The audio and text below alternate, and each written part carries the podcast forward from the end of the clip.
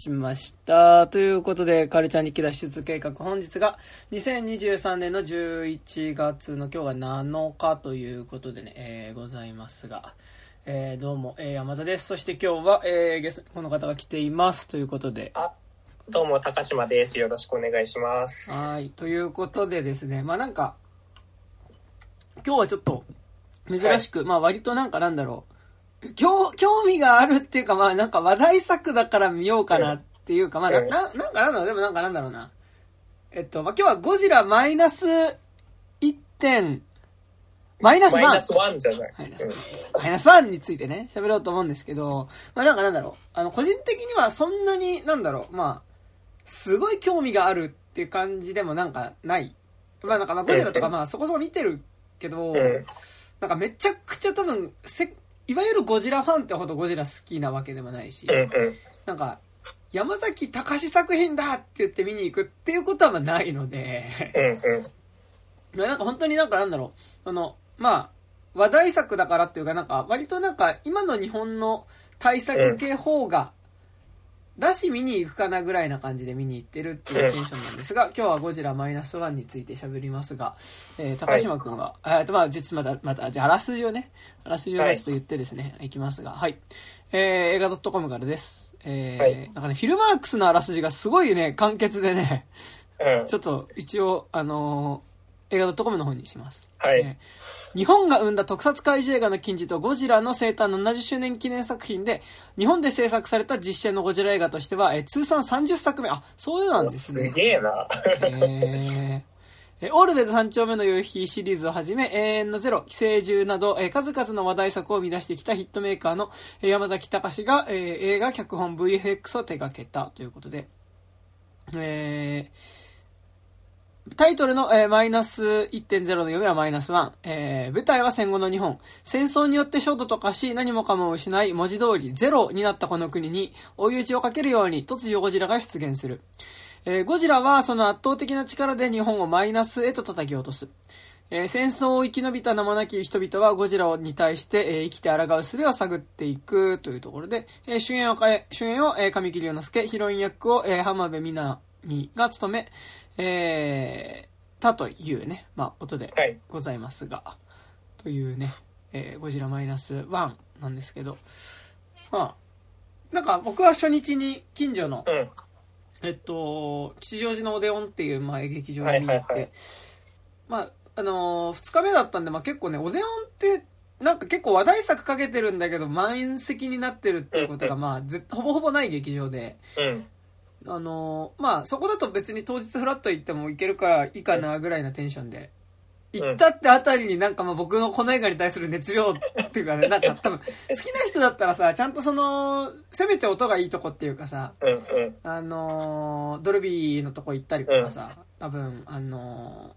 ーなんだ、それこそ IMAX に行ったりとかね。すると思うし、なんか、僕も一瞬、立川のシネマシティの極上音響行こうかなと思ったけど、まあなんかめんどくさいからいいかと思って吉祥寺でで見たぐらいの熱量ですよ。なんだけど、まあなんか割とほんと混んでて、なんかもう9割ぐらい埋まってる。で、オデオンで席9割埋まってるって結構すごいから。すごいっすね。そう。ん。で、待ってて、しかも客層も、なんか本当に、50代、60代ぐらいのなんか夫婦みたいなのも来てたし、あのーまあ大学生みたいなのもいるし、なんかなんなら高校生もいたし、親子連れもいるっていう、まあ、本当になんか全世代見に来てるっていう感じで、うんあ、確かにこれは対策系映画だなっていう感じは、まあしたんですけど、はい、という。僕はあれですね、あの、新、あの、初日に、あの、ちょっと、その日出かけてたんで、時間があったんで、あの、新宿の東宝の午後、あの、夕方の回見たんですけど、満員でしたね。まあそうだろうね。だって、うんそれこそだって劇場にゴジラが乗っかってる映画館なんてね、それは、うんじゃあ結構テンション高かったんじゃないですか？そうですね、もう結構、でも終わった後、なんかすげえいろんな感想が、なんか、あの、四方八方から聞こえてきて、はいその満員だからさ、はいはい。あの、退場するのに結構時間がかかるじゃないですあーはいはいはか。それで、その間すげえいろんな感想が聞けて、結構楽しかった。ああ、ですなるほど、なるほど。え ーということでね、まあ、まあそんな感じで、まあ割と結構早い段階で僕らはゴジラマイナス1を見てるわけですけど、まあ、なんだろうな。で、まあここからまあちょっと僕らも感想喋っていこうかなってとこではありますが、まあなんかね、こ個人的には、なんか、見た直後よりも、なんか感想をまとめてる中でいろいろなんか、思うことが出てくるなって感じの映画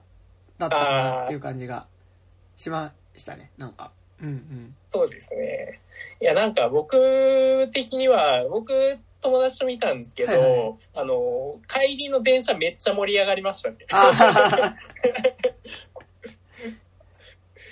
まあいろんな意味で、まあ、まあ僕は結構かなり否定派寄りですけど、はいはいはい。なんかでもそれでもやっぱり、あ、日本の大作映画って今こんな感じなんだっていうのが、なんか久しぶりにこう、日本の大作映画を、インディー系は結構見てるけど、うんうんうん。なんか、あの、こういう感じなんだなっていうのが、まあ、サンプルにはね、あの、絶対的なサンプル数は少ないけど、でも、うんうんなんなんか、す今のマスに作られてるイメージっていうのは、すごいなんか受け取った感じはします、ね。ああ、うんうんうんうん。そう。まあだから今のマスに向けてっていうところで言うと、まあなんか全然作品の本題に入る前の手前の話なんだけど、なんかやっぱ、あの、今対策系の日本映画って言った時に、やっぱりなんか、今年で言うとやっぱ新仮面ライダーだったかなっていう感じもして、うん、なんかやっぱすごいこう、オタクの監督？うん、監督自身もその、その、まあ、ある種のジャンルとか作品に対して、まあなんかすすごいこう、もともとすごい熱心なファンだったっていう人がうん。監督になってるっていう感じ。うん。オタクが監督してるっていう感じは、なんかすごいこうん、う、うん。なんか今の対策、日本の対策映画っていうところにはすごいあるんだなっていうのうん、は、なんか結構今回思ったかなっていうか、なんかなんだろう、山崎隆監督、まあそんな作品たくさん見てるわけじゃないんだけど、うん、なんか、こう、これが好きなんですっていうのを結構臆面もなく入れてくる感じは、すごいあるなと思って、で、なんかやっぱその意味で言うと、まあなんか多分好きなもののメジャー度は多分違うんだけど、そうね。なんかすごいやっぱ庵野監督とそこはすごい似てるなっていうのと、なんかその、やっぱり描きたいものはこれだっていうところのポイント、だから多分その特撮的なものとか、なんかやっぱそのアクション的なものを描きたかったりとか、なんか自分の中でゴジラの中でこれを描こうみたい、ゴジラを描く上ではこれを描こうみたいなのが結構しっかりあり、まあありつつ、なんかこう、それ以外の、あ、ここは興味ないんだな、興味ないっていうか、なんか、なんだろうな、興味ないって言っちゃうとあれなんだけど、うんなんかなんだろう、あの、熱量が入っててやれてる部分と、なんか、そうじゃない部分の結構差がやっぱ結構あるなって気はして、で、なんか、なんだろう、庵野監督とかは、なんかもうそこは結構割り切ってるっていうか、なんか、で、新シリーズ、シン・ゴジラから始まって、シン・ゴジラ、シン・ウルトラマン、シン・仮面ライダーって並べてみて分かったのは、やっぱなんかその、基本的に人間ドラマってあんま描きたくないんだなっていうか、うん、うん、なんかだからやっぱそこってすごいこう早口で処理するし、うん、うん、なんかその物語を進めていく役割としての人は描きたいけど、なんかだから、で、だけどなんかその、人間の感情とかなんかそこでのなんかドラマみたいなことは、なんかこう、盛り上がりとして最低限あればいいわけである。うんなんかツボを押さえた部分があればいいだけであって、それ以外は別に丁寧に描かなくていいっ、ていうイズムなんだろうなっていう感じは、うん、なんかすごいしてて、なんかね、そこは個人的にちょっとね、原田雅人にも似てるなっていう感じがね、ああ、なるほどね。うん。ちょっとしたりとかは、まあ、したりっていうのが、まあなんか今年、な最近ちょっと日本の対策系の、まあ一部の映画を見ててね、思うところがあるんですけど、どどうですか？そうっすね。あの、なんかやっぱり、なんだろうな。やっぱりその、いや、どの、どの辺からね、話せばいいのかな。はいはいはいはい。え まあでも、その、つ大枠の面で言うと、やなんやっぱりなんかすごい見やすさみたいなのはすごい意識されてるよなっていうか、あの、やっぱりなんか変、その、なんだろうな、ドラマ書くにしてもやっぱりその、わかんないことは絶対一個もない映画だと思うあの、この映画って。で、で、わかんない演技もないし、うん。わかんない行動もないし、あの、なんか、あの、画面の気持ちよさに、なんか全部、まあ邪魔になってるかなってないかで言うと、僕は邪魔になってると思うんだけど、あの、それでも、なんていうか、すごい噛み砕きやすいように、噛み砕きやすいようにチューンナップされて、で、で、さらに、その上で、その、ゴジラ的な気も、あの、ゴジラがかっこよかったり怖かったりする気持ちいい映像を入れてくれてるっていう意味で、うんうん。なんかめちゃくちゃその、あの、見やすい映画だなとはすごい思いましたうんうんね。うんそうですねなんかでもそうですねなんか見やすさはすごいあったしなんかなんだろうその、うん今までのゴジラ作品の中でうん。なんかそのゴジラとは何ぞやっていうのがうん。なんかすごいこうなんだろうな明確っていうかなんかうん。わ分かりやすいなって感じがして。なんかやっぱこう、一作目のゴジラとか見るとさ、まあ一作目のゴジラとか、まあ多分その一作目のゴジラにおけるそのゴジラの異質感っていうか異物感みたいなものを、なんかやっぱより強調した形でその、今、もう一回ゴジラを作り直すならみたいなところで作ったシン・ゴジラとかさ、うん。やっぱ見て、でまあなんかその後まあすごいキャラクター化されたゴジラっていうのがやっぱり一連あったりするわけだけど、なんかやっぱその、まあ、ん？どっちかというとその、キャラクター化されたゴジラはゴジラでありつつ、なんかその、やっぱ、うん。なんとなく現象としてゴジラを描こうとしてるゴジラ作品。だから一作目のゴジラとかシン・ゴジラとか、あとゴジラモスラキング・ギドラうん。とかはなんか割とその感じあると思うんだけど、だからそのキャラクターっていうのはなんかもうちょっと抽象的な存在としてゴジラ描いてるみたいな意味でのうん。ゴジラ作品において、なんか多分一作目のゴジラとかって、なんかあのゴジラが象徴してるものって、やっぱりなんかその、核の脅威みたいな見方もできるし、なんかやっぱりその、戦後のなんか日本の中でこう、忘れられてた、まあなんかでも戦争の時のやっぱりその。こう、感情だったりとか、まあその悲しみだったりとかっていうのを、やっぱその忘れて発展していく日本の社会に対しての、なんかやっぱりこう、もう一回それが立ち現れてくるみたいな。でもなんかその、特に一作目のゴジラなんてさ、その一作目のゴジラにおけるゴジラとは何ぞやっていうことをさ、あのー論じた本なんて多分いくらでもあるわけでさ、うん。で、そこで象徴されてるゴジラっていうのは、まあなんかいろんなものの象徴であったりするわけだけどさ、今作はなんかすごい、なんかその意味で言うと、なんかもうちょっと読み方が限定的になる感じうん。っていうか、そうそうそう。うん。あの、この、めめっちゃ絞ってくれてるっていうう感じはしますよね。で、このゴジラってこういう解釈もできるよねとか、うん。これってこういうことなんじゃないみたいな解釈が、なんか比較的、やっぱし、そこが狭い？うん。うん。し、まあなんかだから、それはある意味だからその狭いからダメ、狭くない方が俺は好きなんだけど、うん。そう。でも、狭、なんか狭くない方がね、多分ね、見づらいっちゃ見づらいのよ。うん。そうね。なんかそのうん。多分見終わった後ね、結局ゴジラって何だったの？って言った時に、うん。なんかそれがすぐ説明できないことの豊かさってある気がするんだけど、うん。でもなんかそこが説明できた方が、いや、ゴジラってだからこうなんだよって言えた方が、多分なんかすごいこう、わかりやすいし、なんかこう、腑に落ちるから、なんか多分娯楽作としての、なんかやっぱ、ある種の正正解っていうか、な気もうんせんではないからさ、うそういう作りになってるんだなって感じがしたのね。で、なんか、うん。でそういう意味では結構なんかすごいこう、まあ、人間ドラマとして作られた作品だなっていう感じは、うん。まあなんかすごい、したはしたんだよね。なんかねそうで、人間ドラマって言っても、ただなんかそこに本当になんかじゃあ、じゃあひゅ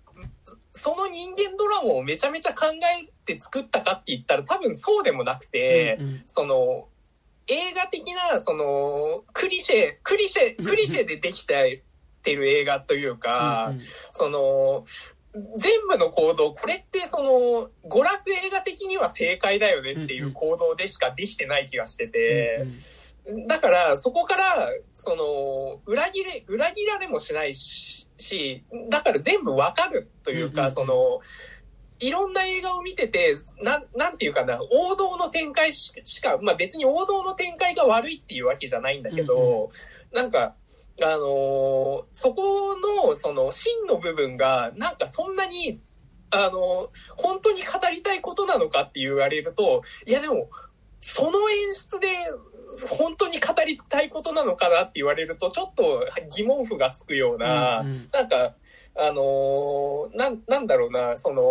もう、あのーその、し慣れで、慣れというか、うん。手癖的に、その、映画的な文、クリシェを使ってないっていうふうにはすごい思ってしまいましたね。うん。いや、なんか、だから、それで言うと、その、うん。なんだろう、あのーいい言い方をすると、やっぱずっと安心して見れるは安心して見れる話、うん作品なんだよね。うん。だし、なんかなんだろう、こう、なんかなんだろうな、キャラクターの演技とかも、結構なんか、僕はなんかね、に2.5 5次元っぽいなっていうかだからなん。だろうあの、特に佐々木蔵之介なんだけど、なんかね、あの、今さ、なんか映画館行くとさ、なんか松竹系の劇場で映画見るとさ、大体なんか1回ぐらい、あの、劇団新幹線の舞台をさ、あのーなんかあの、なんだろう、映画館で見れるやつのさ、あのー予告編やるじゃん。なんかあの、うん。あの人、えーっと、えー、荒川、えー、じゃあ、あの、えーっと、新た、古田新太が出てるやつ。なんか、で、あれの、なんかなんだろう、あの、ちょっと、なんか、いわゆる2.5次元ともちょっと違うんだけど、なんかねあのうん、劇団新幹線のさ、なんか、あの、えーああいう感じの映画の、にだけある映画、なんか演技のテンションってあるじゃん。何？みたいなさ、わかんないけど、ほっほっほーとそうそう、俺のだわみたいな。なんか、あの感じ？うんうん。の、なんか、演技テンションなのよ。うん割となんか、うんみんなうん。俺、俺の言い方をするとね、なんか、うん劇団新幹線の舞台見たことないし、俺予告編でしか見たことないのにこういうこと言ってるのはおかしいと思うんだけど、うんなんかね、劇団新幹線の舞台の人みたいだった。なんかみんな。うんあの、僕が一緒に見た人は、あの、途中で、その、耐えられなくなって、あの、野田秀樹の演劇を見た、見てるような感じだと思ったっていうふうに言ってましたね。いや、でも、だからさ、その野田秀樹にしてもさ、その、なんだろう、あのー、多分、劇団新幹線にしてもさ、多分その、なんだろうな、あの、こう、まあ、劇団新幹線は会場でかいからうん、多分マイクつけてるけど、なんかその、さ、あのー、大きい劇場に、客席に対し、うん。広い劇場、客席に対して、ちゃんと聞こえるように、うん。声を張る演技メソッドの演技だよね、要はね。ってそうことは、ね、そうそうそう。で、なんかそれによって表される大味な感情っていうかさ、うんそそうなんだよね。その、もうちょっと、やっぱさ、映像、あの、映画とやっぱね、その、距離感も違うし、繊細な表情と、もうちょっと遠目で見た劇場の表情ってね、やっぱ全然違うからさ、やっぱメイクとかも全然やっぱ、あの、あの、ぎ舞台のメイクと映画のメイクってやっぱ全然違うじゃないですか。うんうんうんなんか、そ、それに近いっすよね、今作の、あの、演技、ば、え演出の付け方。お、お芝居面での演出の付け方ってすごいさ、カメラだから別にもうちょっと、あの、わかるのに、なんかすげえ、あの、ちゃんとアイライン入れてさうん、すごい目の位置強調してくれてたりとかさ、してさ、あ、わかるわかるっていう感じで、なんか、ね、すごいそういう感じですよね。そう。だしなんかそのさっき高島君クリシェって言い方をしたけど、うん。でもなんかまさにそうでなんか例えばそのまあゴジラを最終的にまあ対峙するチームの中心になるそのもともとあの残された嫌いをね除去してた、あの4人組っていうのはさなんかそのその4人組のチーム感っていうかさなんかその博士あ教教授だっけ？うん、教授？教授？あ、博士だっ博士。けまあなんかなんかその、まあちょっと、は博士っていうあだ名のやつと、あとまあなんかその、じゃあそのちょっと学者肌のやつと、なんかちょっとこう、なんだろうな、声の大きい、ちうん。ょっとこう親分肌のやつと、うん。ね、ちょっと生意気な後輩タイプのやつと、でまあそこに入ってくる、まあこう、まあちょっと喪失感を抱えた主人公っていうのが、まあ、なんか、やっぱチームって言った時のそれぞれのこうキャラ立ちっていう時にさ、なんかやっぱ分かりやすくキャラ立ちをしてて、うん。なんか、でもなんかそういうチームは結構いろいろあるし、なんか特にやっぱ戦争ものとかさ、うん。あとなんかほら、一個の戦車に乗ってる人たちの話みたいなの描くときってやっぱそういうキャラ立ちってするしさ。なんかわかるんだけど、なんか、あ、こうそこでのコミュニケーションとかがなんかやっぱ基本的に、なんかその、クリシェによってのみ成り立ってる感じっていうか、そうそうそうそう。そう、なんか、そこにさ、その、ドラマ的な要素が感じられないというか、うんうんうんなんか、あの、中身が入っ、なんか、あの動いてるのはわかるんだけど、うん動いてるし、あの、パントマイムではあるんだけど、なんか熱が入ってねえというか、うんうんうんなんか熱、その生きてる人間が入ってない感っていうのがね、すごいですよね。で、なんかまあ、で、その分、でもなんかこの映画ってやっぱなんか複雑ないろんな感情を描くっていうよりは、やっぱなんか、基本的にはなんかその、やっぱりその、神木隆之介演じるうん、特攻できなかった特攻兵？うん。特攻の直前で逃げてしまった特攻兵で、自分が特攻から逃げたことによって、まあその、とどめを刺さなかった敵っていうものが結局、えっと、まあ自分の仲間だったり、自分の家族を、まあ、殺してしまったっていう経験が何回もあって、まあその、特攻できなかったことに対して不能感を抱えたまま、戦後の日本に帰ってきた、えっと、特攻兵っていうものが、まあその、まあ、その彼の後悔の念をどう払拭していくかっていうドラマっていうのが、まあもうほぼそれに絞られた話になっていて、なんか永遠のゼロって見てないんだけど、多分永遠のゼロってこういう映画なんだろうなっていう気が。そうですね。勝手にしたんだけど、うん。まあなんかだから、すごいそこのまあ神木隆之介演じるその床兵の、えっと、うん。感情に絞った話ではあるんだけど、なんか、だから結構実はもっとコンパクトな話うんうん。ではあるんだけど、なんかすごいやたら登場人物多いなっていう感じがして、うそうなんだよね。で、なんか基本的に映画自体も、その、まあ、メインは結局神木隆之介の、その、自分が特攻できなかった、特攻しなかったことによって、まあその自分が犠牲にならなかったせいでこの国は負けた。で、イコールまあその国っていうのも、まあなんか天皇がどうとかっていうんじゃなくて、まあその自分の愛する家族が失われてしまったとか、その、戦戦友が死んでしまったっていう、まあなんか友達家族が自分がその渡航しなかったせいで死んでしまったっていう後悔を抱えてる神木隆之介の感情が描かれつつ、で、さらに言うと、まあ、こ少なくともこの映画で描かれる男たちは全員その感情その後悔を持っていて、で、まあ、ほぼ、まあその、神木隆之介と同じ気持ちを抱えた戦後日本の男たちの、まあある種のその、後悔の念みたいなものが、まあその、その後悔の念を具現化したゴジラと対峙していく話っていう風に描かれてるから、なんかすごいこう、描かれてる感情はなんかめちゃくちゃわかりやすいというか、うんうんうん。で、なんか、それについて、なんか、すごいね、なんか、すごい、あの、ただ、なんか、あの、なん、なんだろうな、ど、どの話からしていいのか、ちょっとあれなんだけど、うんあの、まず、その、テーマ的に、な面で言うと、今、山田くんが言ってもらった通りの話じゃないですか。うんうんうん。で、だから、結構、あの、ただネット上の、あのー感想とか結構見てる、フィルマークスとか見てると、これは反戦映画だとか、うんそういうのを結構見て、反核だったり、反、反戦描写だ、反戦映画なんだみたいなことを言ってるのがすごい見受けられたんだけど、うんうん。いやなんか、これって、結局、だから、よく戦えなかった男たちがもう一回戦いたいっていう話じゃないですか。だから、これ実は別に反戦でもないんで、だよね。で、なんか、すごい、で、しかもなんか、あのーこれはすごい、あのー一作目をもう一、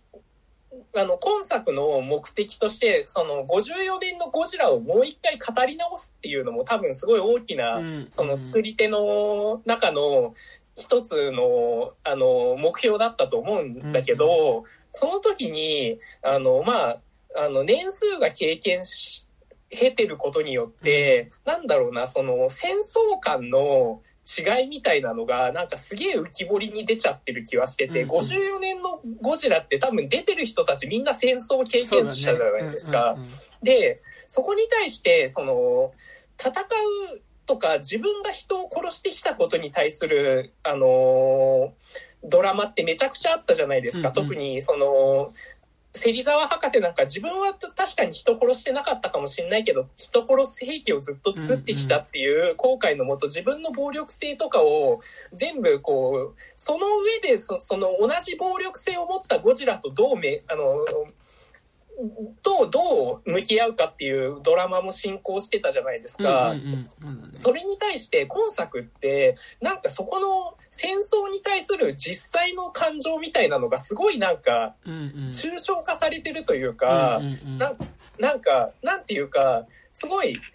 ななんだろうなあのすごいなんかディスり目で言うと、うん、あの甲子園に行けなかった人たちがさあ、うんうん、あのあのなんかシニア甲子園みたいなのってあるじゃないですか。はいはいはい。あれっぽいんですよね。だから、その甲子園あの時行けなかったけど、今、あの、この年でちょっと頑張るんですよ、みたいな、なんかそういう、なんか、そういうノリじゃないですか。結局、その、特攻に行けなかったことって、すごい、僕はめちゃくちゃ、あ、これ面白そうだなと思ったんですよ。その、特攻っていうその全体のために、あの、その、全体、だから集団としての、あの、なんて言うんだろう。あの、行動の、あれに対して、その、個人として生きるっていう意味では、その、神木くんって一番その、当時の日本社会の中では一番今の現代人寄りというか、近代人としてのその自分は生きるんだっていう欲求をめちゃくちゃ持った人っていうのでそれってもうあの現代人と一緒の感覚だしそれって言うなればその西洋的な近代社会のあの自立した個人像としては多分一番神木君がそうなわけじゃないですか。でその中で、その、じゃあ特攻に行けなかったから男性的な不能感を抱えてるようにも見えるわけじゃないですか。そうだよね。うん、で、それで、だから、結局、その、なんだろうな、そ、その時にやっぱ特攻って自分も死ぬけど相手も殺す行為ではあるじゃないですか。うんうん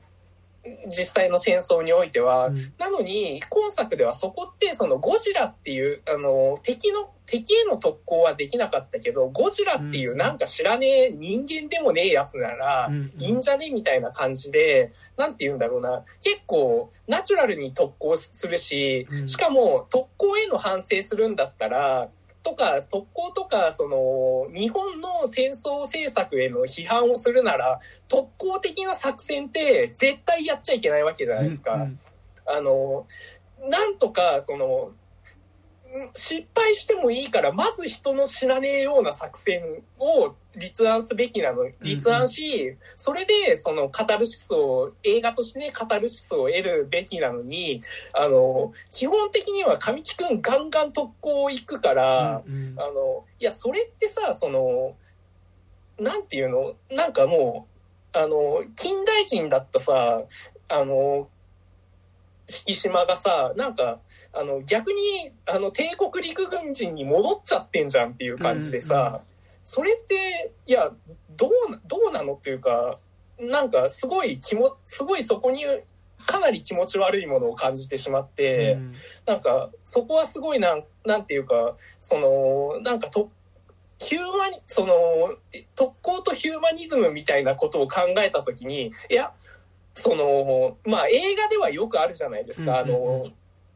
あの、最後実は脱出してました、オチっていうのは、あれも、あれすらクリシェじゃないですか、結局。だから、そ、あの、本当に、その特攻とか、いや、あの、批判するなら、そのクリシェに逃げちゃ絶対いけなかったと思うんですよ。だけど、そこを考えずに、やっぱりその、映画的なクリシェに逃げてるっていうのは、なんか、一作目の語り直しっていう点でも、なんかめちゃくちゃ、こう、握手を踏んでるんではないのかなっていうのは、すごい思ったんですよね。なんかね、すごい、こう、なんかこ、今作はなんかやっぱその特攻を描くっていうところで、なんかめちゃくちゃ、なんか、なんだろうな、こう、そこもすごい現代の人人に見やすくしてる感じは、すごいして、うん。なんか逆に現代の人だから描けるハッピーエンドの作りだなって感じもすごいするのね。なんかその、なんだろうな、こう、まあなんか、戦争、PTSD ものって、PTSD ものっていうか、まあなんかそれこそその60年代とか、まあ、50年代、60年代、70年代ぐらいのさ、やっぱ映画とか見てると、まあ特に60年代ぐらいだから、やっぱその戦争から帰ってきちゃったことによって、やっぱそこの、帰ってきたけど、結局 PTSD になっちゃって、気持ち自体はまだ戦場にいるままだったりとか、えっと、まあ、そこでトラウマを負ってしまった男っていうものが、なんかもう一回その戦場のような、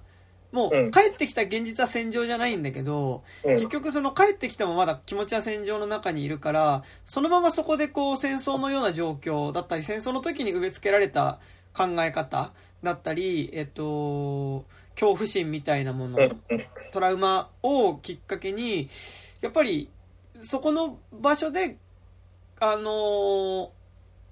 まあ、現実の世界と折り合いがつかずにそこでこう、不幸な死に方をしていってしまう話っていうのは、まあ、めちゃくちゃあるわけで、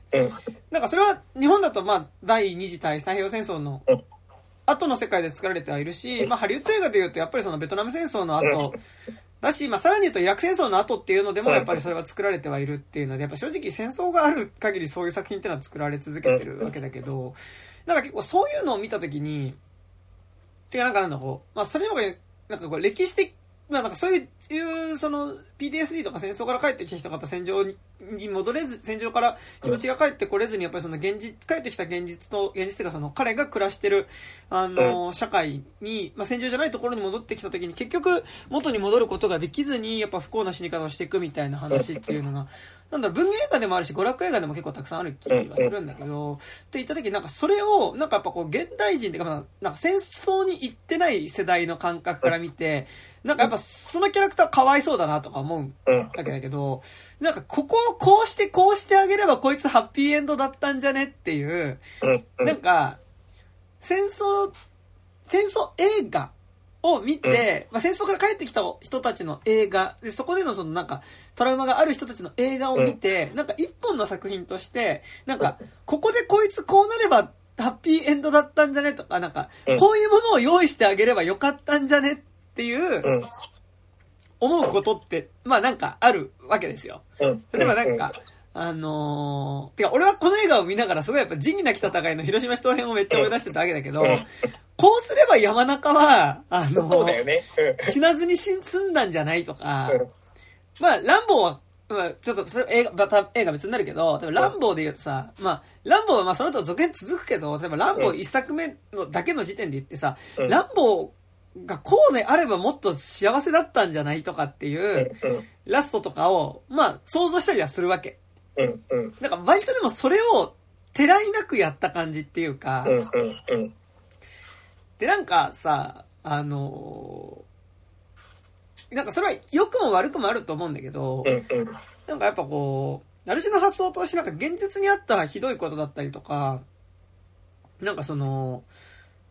まあ現実にあったひどい出来事、悲惨な出来事からのやっぱ心の傷みたいなのを、うん、なんかフィクションの中では癒せるっていうものっていう、うん、っていうのはなんかやっぱ映画に限らずまあフィクションっていうものの物語の持ってる一個の一個の効果だと思うんだけど、なんか、そこでの、なんか物語を変えてるっていうことの、うん、やっぱ、てらいのなさがすごいあるな、うんうんうん。って思ったのと、なんか、物語であの悲惨な出来事をなんとか変え、変えたいみたいな気持ちの切実さっていうのが、まあ、おそらくあんまないかなっていうか、うんうん、っていう感じはすごいして、なんか、だからまあ、そう、っていうのは思ってなかったから、なんかなんだろうな。そう、でもなんか、じゃあそこの、なんだろう、物語でたらいもなく現実にあった悲惨な出来事をなんかエンタメにしていくことみたいな、うん、エンタメでなんかハッピーエンドにしていくみたいなことの、てらいがあるのとてらいがないのの違いって何って言われたらわかんないんだけど、うん、でもなんかそれはなんだろう、やっぱジョジョラビットを許せるか許せないかみたいなところだったりもすると思うし、あと、なんだろう、もしかするとイングロリアスバスターズを許せるか許せないかみたいなことだったりもするとは思うんだけど、でも、なんか、その中で言うと結構今作はすごいてらいがない。なんでてらいがないかって思うかっていうと、なんか、こう、その特攻兵の何かを描きたいっていうよりは、なんか、もうちょっと映画的な、なんかこの作品自体がすごいやっぱ最初の話だけどすごいよくまとまった作品になりすぎちゃってて、なんかこの怒りだったりこの感情を現実を変えてでも伝えたいみたいな物語の中に盛り込みたいとかっていう感じがあんましなかったっていうのはあって、でなんかそれで言えば今作の特攻っていうのがさ、やっぱなんかなんだろう、現代の観客が見て、あの、引っかからないように特攻を描くための、なんかその、なんだろう、あの、特攻、今特攻、な特攻する主人公を描く作品って言った時に、今そのまま、なんだろう、あの、アメリカのさ、その空母とかにさ、特攻兵が突っ込んでって、で、大爆発しました。あ、こいつは英雄だっていうのは、まあ無理なわけじゃん。うんうん。って言った時に、なんかそれを食べやすくするために、なんかこう、うん、なんだろう、食べづらい骨とか、うん、あのー、なんかすごい臭い内臓とかを、なんか、抜いてあげた感じがすごいしてて、だからなんかさっき高島君も言ってたけど、まず、こう、今の人が特攻っていうのを見るときに、まずその、特攻される側も人間じゃんっていうのは思うわけじゃないですか。だからなんかその、単純に飛行機が突っ込んだ、あ、なんかその、銃弾のこのね、あの弾幕の中を、こうくぐり抜けて、低く飛んでって、戦艦に、こう、戦闘機が突っ込んだ大爆発やったーって言った時に、でも今爆発した戦艦の中にも人っているし、で、彼らには多分家族とかもいるんだよなっていう想像力は当然働くから、まず、その、船に突っ込むってことはできないわけじゃん。だからそこでその、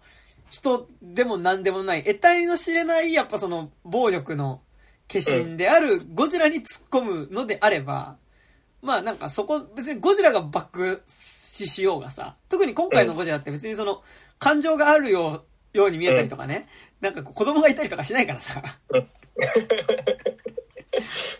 別にあそこでゴジラが沈むこととか何の問題もないわけじゃん。で、なんか今回のゴジラ見て、だからなんか後半の作戦ってまあある意味そのゴジラを倒すために、そのみんながいろいろ動くわけだけど、え、ゴジラかわいそうっていう感じは多分おそらくあんまり湧かないだろうなっていう感じであるから、まあまずなんかその、そこの特攻される側の気持ちになるっていう感情移入はしないクリアをしてるし、で、かつ、なんかなんだろうな。あの、もちろん特攻って言った時に特攻する側も死んじゃうのって、それってどうなのっていうのをやっぱすごい思うわけじゃん。で、行った時にやっぱりその、特攻しても知らない、その、後ろに脱出装置つけてるからさ、っていうところでやっぱそれもクリアしてて、で、まあ食べやすくなってるし、かつまあなんかなんだろう、この作戦を例えば旧日本軍が主導してるとかだったら多分、そこでアレルギーとかもある、あアレルギーっていうか、まあ、拒否感度は絶対、俺だ、俺も絶対それはあるんだけど、って言った時に、でもそれをなんかその、まあ、もう兵士ではなくて、まあ、なんならちょっとこうさ、三丁目の夕日的なさ、こう、町工場の男たちとか、プロジェクト X みたいな、そう、なんか市政の人々っていうかさ、てかなんかね、まあ、自発的にね。てか、そうなん自発的な人々さ、プロジェクト X 感がね、めっちゃしたんですよ。したから、だし、まあなんか、後半、その、ゴジラをもう一回浮上させる作戦の時に漁船がいっぱい集まってくるじゃん。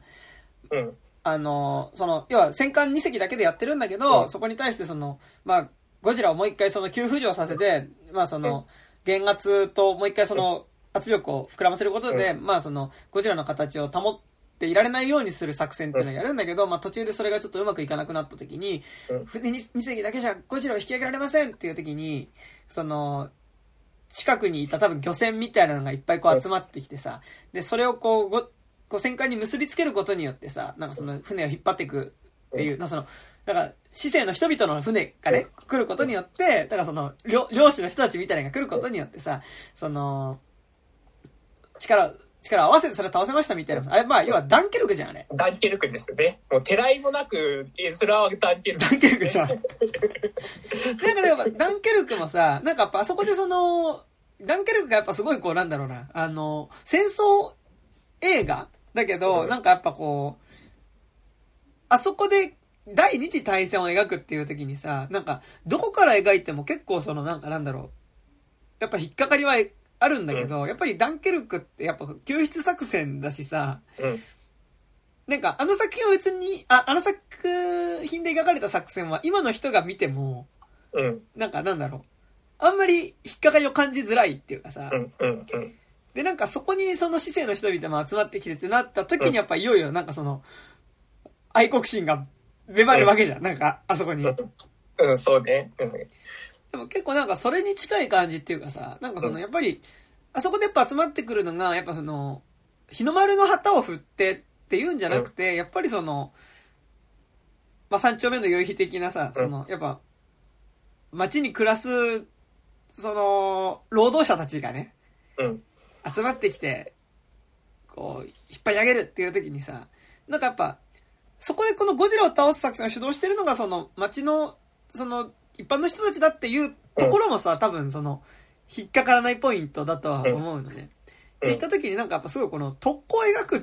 ていうために、時になんか多分その、今の現代の日本人が見るときにどうしてもちょっと引っかかりを感じてしまう部分を、なんかすごいこう、なくすために話が作られてる感じがすごいして。そうそうそうそう。あと、あの、なんだかんだすごい意地悪なこと言うと、うんまあ僕らも含めて、うん映画で特攻って嫌おなく感動されちゃ、させられるものじゃないですか。はいはいはいはい。うん、あの、特攻したらお前ら泣くだろっていうことじゃないですか。ただ、で、だけど、本当に、その、永遠のゼロは見てないけど、なんか結構特攻を扱った映画とかって、あの、結構あるじゃないですか。で、僕いつも思うんだけど、あれどんだけ、その、特攻に批判的であろうとしても、最後絶対主人公が特攻するじゃないですか。うんうんそれって、もう批判じゃねえじゃん。もうそれってその、特攻ポルノにな、うんうんうん結局はなるじゃんっていう感じじゃないですか。うんうんで、それは、どういうロジックが働くかっていうと、あの、国に命じられた特攻はだいダメだけど、うんうん君のために死にに行くのなら OK っていう、うんその、なんて言うんだろう、自発的な特攻なら OK っていうロジックが絶対働くじゃないですか。そのうんうんうんど、どんな特攻映画見てもさ、途中でさ、その、あの、恋人とか家族の目の前にして、あ、でもこの人たちを守るために俺は死ななきゃいけないんだっていう、はいはい。なぜか、その、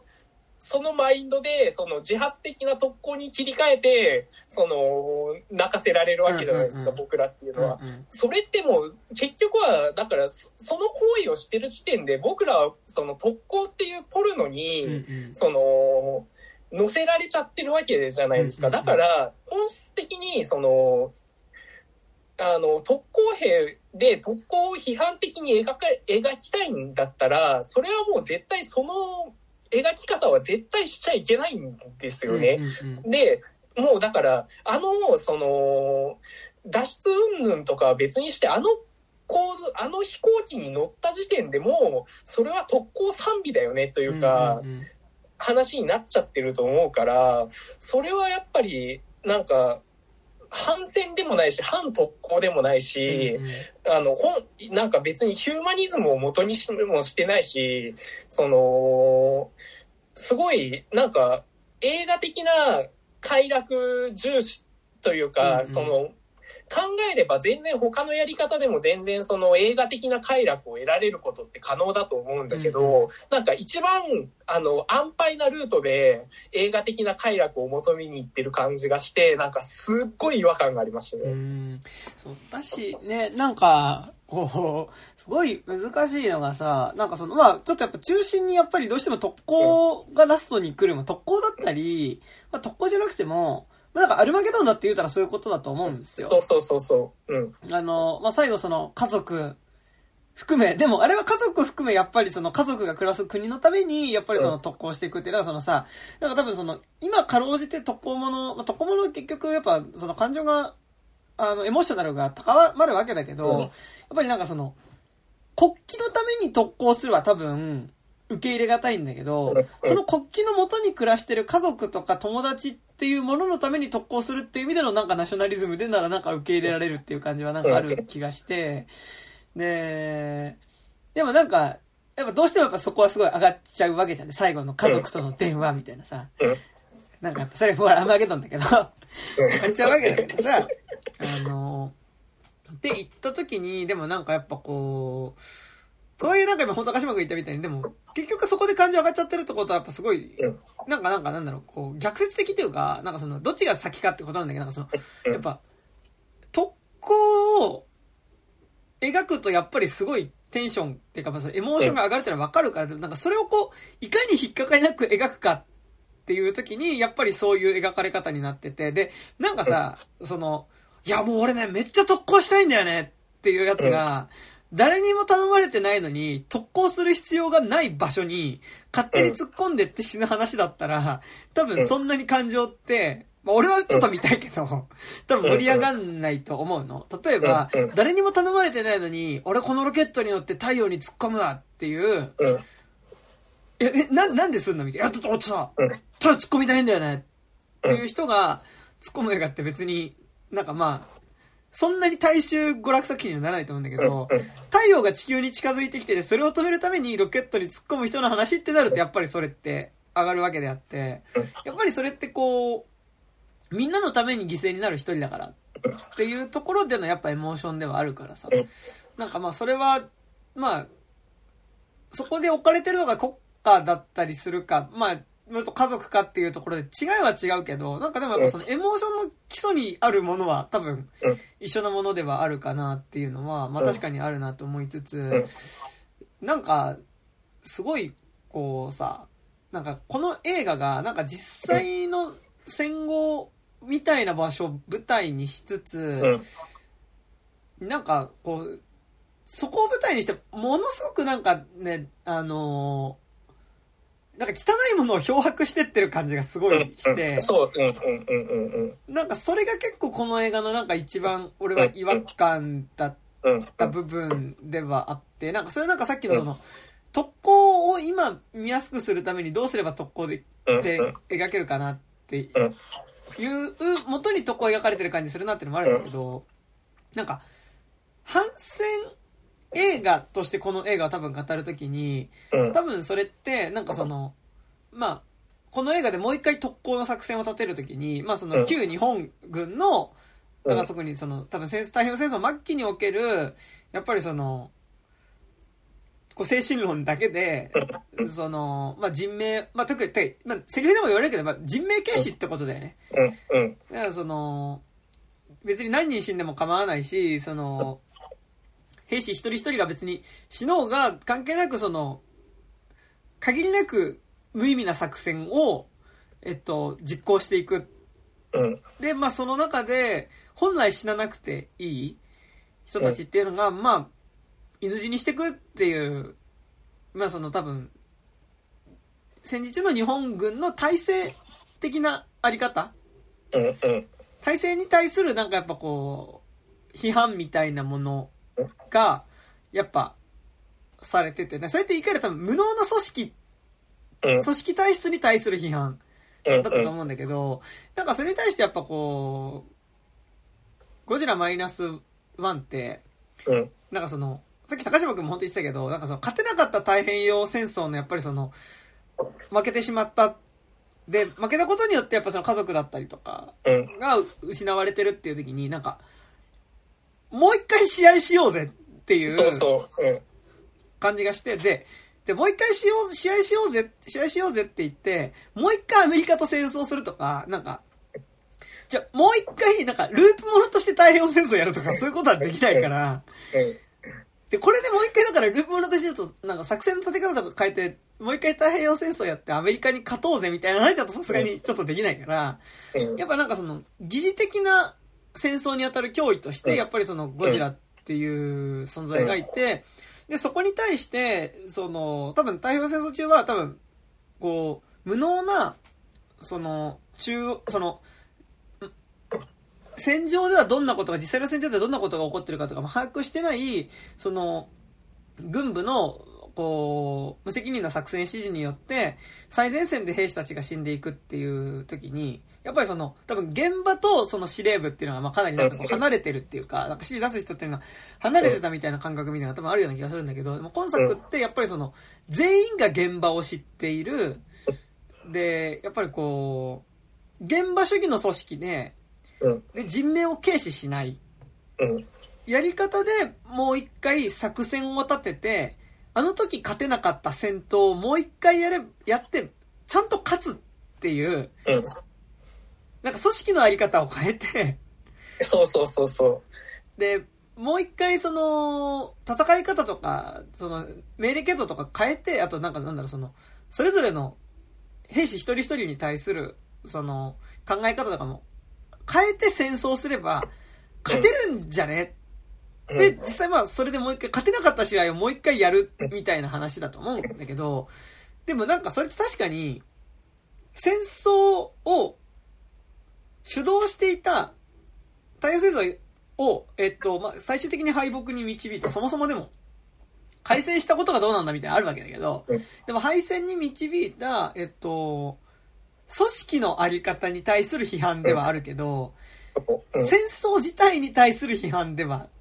なくて、むしろなんか、もう一回戦争やりたい映画ではある気はする、ちゃするんだよね。そそうなんだよね。だからさ、これさ、き結局さ、その、すげえま、すげえま、ま、待ち相撲な映画でさ、うん折れた弾痕をもう一回さ、もう一回、俺はフルパワーじゃって言ってさ、こう、もう一回さ、こう、喫立させる物語でもあるからさ、なんか、なんか、うん、あの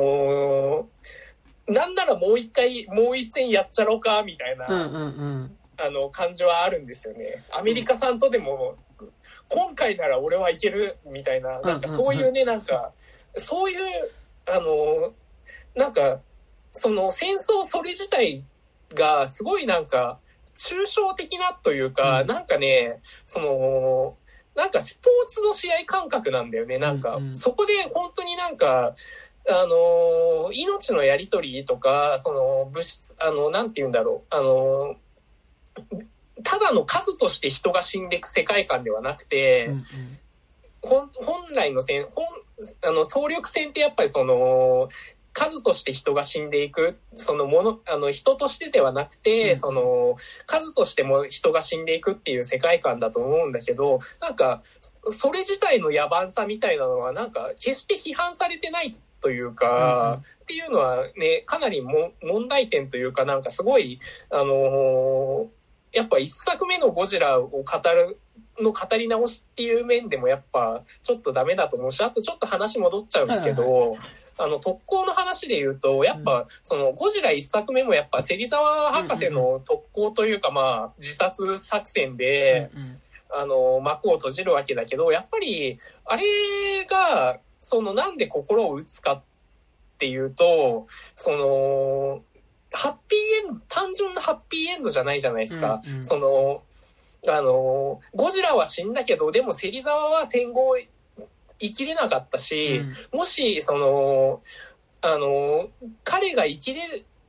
彼がそのなんて言うんだろうなそのまあランボーとかもそうだけどさ、なんかあのなんて言うんだろう単純なハッピーエンドじゃないじゃないですか。うん。その絶対何かをぶっ倒せば OK とかさそういう次元じゃないじゃないですか、うんうん。その個人的なその家族を守りたいとか思って特攻してそもし生き残ったとしてもそこって本当に単純なハッピーエンドしかありえないっていうのはそれはめっちゃもうすごい漂白されてると思うんですよね。でこ今作の「ゴジラ」ってまさにあのオールオッケーであの 大団円っていう感じで終わるじゃないですか。はいはいはいだからそこにその負の要素が全くないというかその、うんうんなんて言うんだろうあの作戦って結局良かったのかなとか、うんうんでもあの時に死んだあいつって今どう思ってんのかな？もしかして生き生きてたかったのかなっていうのがだってあの俺ら自分たち観客が認識できるは顔を認識できる範囲内で死んでる人誰もいないし。うんうんうんあの、だからもう、基本的にその、苦い要素が全くないから、うんうんあの、純粋にやっぱポルノ的だよなっていうのはね、ねすごい思いましたよね。いや、なんかでも、それはすごい、てかなんか、俺が一番気になったのはやっぱその部分で、でもなんか、それすごいちょっと話すの難しいんだけど、なんかその、なんだろうな。なんかやっぱでも、本作、ちょっとある程度なんかその、暗い感情としても描こうとしてる感、暗い感じっていうかなんかやっぱ結構その、PTSD ものっていうか、うん。その戦争に行ってしまったために、その戻ってきたけど戦場から帰れなかった人の話うん。として描こうとしてる感じがあって、うん。っていうのは結局やっぱこの映画で、やっぱなんか、まあちょっとね、そこはね、一瞬、お、あ、よ、よくなるのかな？よ、よくなるのかな？って別に最初から悪かったわけじゃないんだけど、いいいいなって思う、思ったのは、なんかやっぱそのうん、戦争から帰ってきた、その、神木隆之介演じる兵士っていうのが、あの、帰ってきたんだけど、まあ、うん。まあ一応その、さっきから言ってるそのさ、あの、もう一回、こう、チンコをね、追っ立てる話だっていうのは、まあ結局その問題提起として、まあ出てきたその、設定される問題として、その、まあ戦後の、その、廃廃墟っていうかその、もう、バラックになった街の中で、その神木隆之介主人公は、えっと、浜辺美波演じる、まあその、まあ、女性と、で、うん彼女が、えっと、連れていた、彼女が産んだ子供ではない、彼女自身もひら拾った、えっと、まあ、ちっちゃい女の子っていうのを、やっぱ、えっと、一緒に3人で、えっと、まあ、疑似的な家族を形成して、で、まあ、その、暮らし始めると。うん。で、まあ、ちょっとずつ家も、あの、もともとはただのなんかもう本当に、あの、なんだ、瓦礫をただちょっとこう組み合わせただけみたいなものだったのが、まあ、ちゃんとした家の形にだんだんなってきて、うん。なんか見た目としてはやっぱすごいこう家族、うん。お父さんお母さん娘っていう感じ、三人家族に見えるんだけど、で、周りの家族もお前ら結婚してんだろってこと言ったら、いや、結婚してねえよっていう風になって、で、まあもう、ほぼ家族なんだけど、えっ、と、神木隆之介演じる主人公自体は、その、家族になるっていうことを、まあ、受け入れられずにいると。で、なんで彼がそれを受け入れられないかっていうと、彼にとって帰ってきた戦後の日本っていうのは、現実じゃないんじゃないかっていう感覚がやっぱずっとあるという。これ実際セリフでも言うんだよね、なんかその、なんかこう。うん。まあ、で、なんか、で、そうなんで、セリフでも言ってて、でなんかその、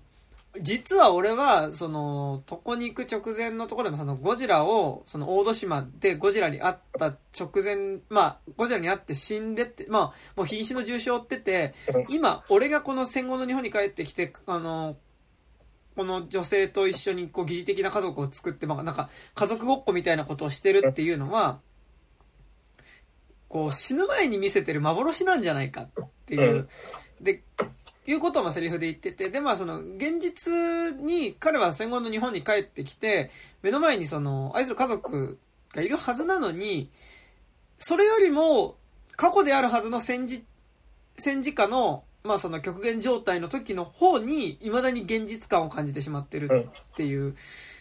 状態っていうのは、まあ、でもそれってすごい、ランボーとかもそうだしさ、うん。その結局戦争から帰ってきたんだけど、まだ戦争の時の方に、やっぱりその、現実感があるみたいなさ、話なわけですよ。で、行った時に、で、で、彼にの視点、まあ、この映画結構その神木隆之介の視点でかなり描かれるわけだけど、あの視点って別にカットが神木隆之介目線になるってわけじゃなくて、うん。そのまあ、物語の語り方が、まあ、神木隆之介の、うん。に寄り添った語り方だと思うんだけど、待って、行った時に、ゴジラがもう一回、えっと、日本にやってきて、で、彼が受け入れ方、受け入れることはなかなかできてなかったけど、でもちょっとこう、確かに幸せも感じていた、まあ、疑似的な家族っていうものを、まあ、奪おうとしてくるって言った時に、それは、なんかだからその、物語の構造としては、だからその、こう、過去の、いつまでもこう、忘れられない悪夢っていうものが実際に現実に、その来て、だから彼にとって、悪夢こそが現実だと思っていた、その悪夢っていうものが現実にとって変わろうとしてしまうっていうことに対して、まあそれをどうしていくかっていう話として描いてうん。たんだけど、で、それ実際セリフでも言ってて、神木隆之介はなんだけど、うんてか、俺が変な、ゴジラが一番最初に東京に上陸した時に、で、俺が変な悪夢なんて見たからこれが現実になってしまったみたいなことをうん。言うんだけど、だから彼にとって、だからその、悪夢こそ、戦時中に見た一番過酷な出来事こそがもう、戦後に生きてる彼にとってはもう、それは過去の記憶でしかないはずなのに、そっちこそが現実として、リアルだと思ってたからこそそれがこう、本当に現実のものになっちゃったっていう、まあ、話として描いてて、で、なんかそれはなんかすごい、やっぱり、なんだろうな、さっきから一応なんかその、すごいこう、なんだ、見やすくした話、ゴジラ映画だよねとか、やっぱなんかその特攻っていうものを見やすくした話だよねっていう話は、なんか多分高島君としてたんだけど、なんかそこの部分では結構なんかその PTSD だったりもその、戦争から帰ってこれない、こう主人公の、まあ、感覚っていうのを、まあなんか、描いてはいて、でもなんか。あ、でも、あのね、ここも問題だと思うんだけど、あの、神木くんなんかすごい、あの、実は戦争 PTSD ではなくて、うんうん、あれゴジラ PTSD じゃないですか、ぶっちゃけ。まあそうだ、そうだね。だから、その、いや別に、その、生き残ったから、その特攻で、そのゴジラがもし来てなかったとしても、その、生き残ってしまったっていうことに対しての負い目は絶対あったと思うし、なんだけど、その、もう一つ、それもすごい大きなファクターではあるんだけど、その、やっぱり大戸島で、あの時、機関砲を撃てなかった俺っていうの方が、あの、この映画の中では、そ、そのトラウマの方が大きいわけで、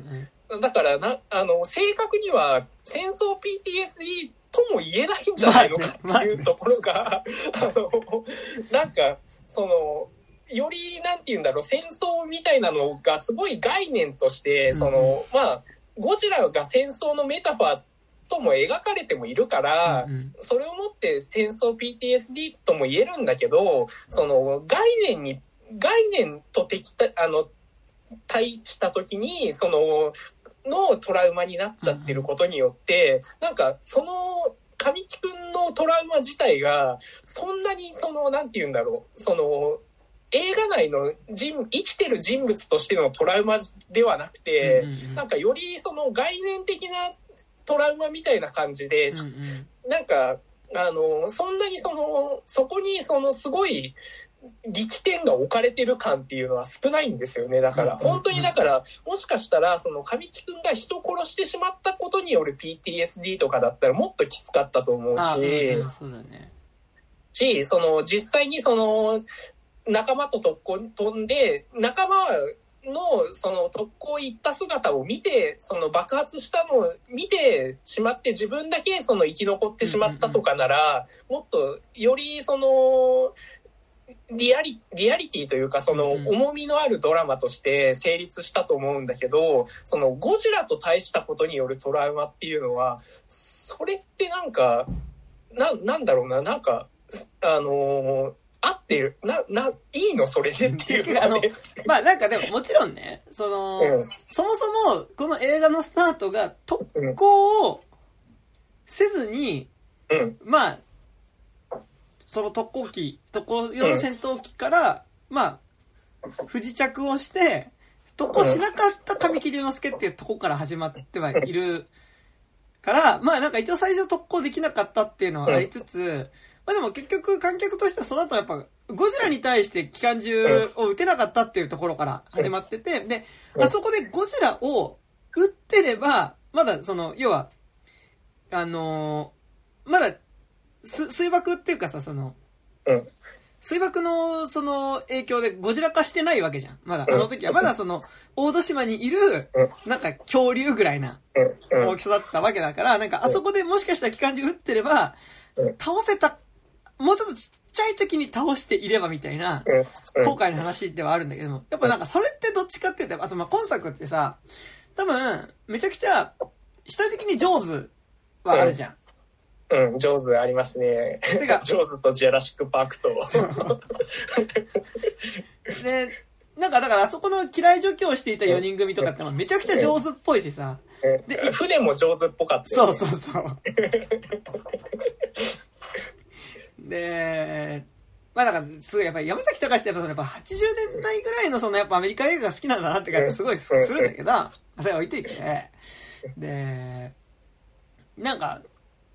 その、だから、倒せなかったあの怪獣を倒すっていう感じはわかるんだけど、うん、確かに、まあ、で、今作においては一応まあその、戦後のそのやっぱりその、敗北感っていうか、うん、その、なんだろうな。要は、勝てなかった感情の、うん、勝てなかった悔しさの具現化としてのゴジラみたいなところあるわけじゃん。まあなんか簡単に言っちゃうとなんだけど、でもそれってでもその、あそこで、自分たちが食い止めていれば、この街は焼かれずに済んだのにとか、自分の家族は死なずに済んだのにっていう、単純に、あの試合に負けちゃったぜ、クソーっていうことじゃなくて、あの戦争に負けちゃったぜっていう、なんか、戦争自体をゲームとして捉えてってことではないと思うんだけど、だからその中で結果として死んじゃった家族っていうもの、家族だったり、近所の人みたいなのを見てるわけで、まあそこで、その近所の人に責め立てられるみたいなこともあるわけだから、その、まあそれは、まあ敗北感の具現化としてやっぱり戦,、戦争っていうのが、あ、ゴジラっていうのが出てきて、まあなんかそれにもう一回打ち勝つって話なんだけどさ、でもなんか、だから一応なんか見え方としてはまあなんか PTSD ものっていうか、あの、として作ってはいるんだけど、まあ、って言った時に、なんか、だしなんかそのやっぱり、あの、ゴジラをあそこでその、自分が逃げたせいで、今、こんなに周りの人が犠牲になってるって感覚みたいなのは、まあな、確かにまあ PTSD ものとしてあるかなと思いつつ、でもなんかやっぱ今ちょっと話してる中でやっぱ、PTSD ものと、なんかその、あ、でもめちゃくちゃエモーション上がる特攻ものとはやっぱ別ジャンルであって、やっぱり、ゴジラの一作目は、本当に今、高島が言ってたけど、ゴジラの一作目の芹沢博士の特攻は、まあ、全然そういう、芹沢博士はかわいそうみたいな、なんかエモーションってあんまりなくて、まあ、めっちゃかわいそうなんだけど、っていうのは、やっぱ芹沢博士っていうのは、なんか割とやっぱゴジラと心中した感じにすごい見えるからなんでね。で、なんでゴジラと心中したかっていうと、戦後の社会に自分は生き生きてちゃいけないなって思うから死ぬわけで、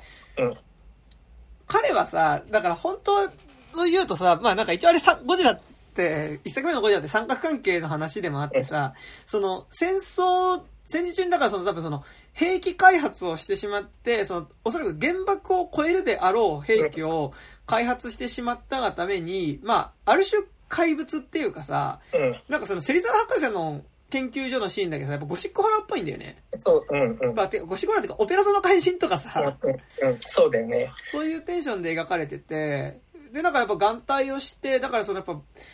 化け物のような姿になってしまってはいるけど、でもその、まあ、幼馴染の、まあ、稲漬けの女性のことを愛している、まあ、あ、稲漬けじゃないか、でも幼馴染の女の人のことをやっぱこう愛している、その芹沢博士っていうのが、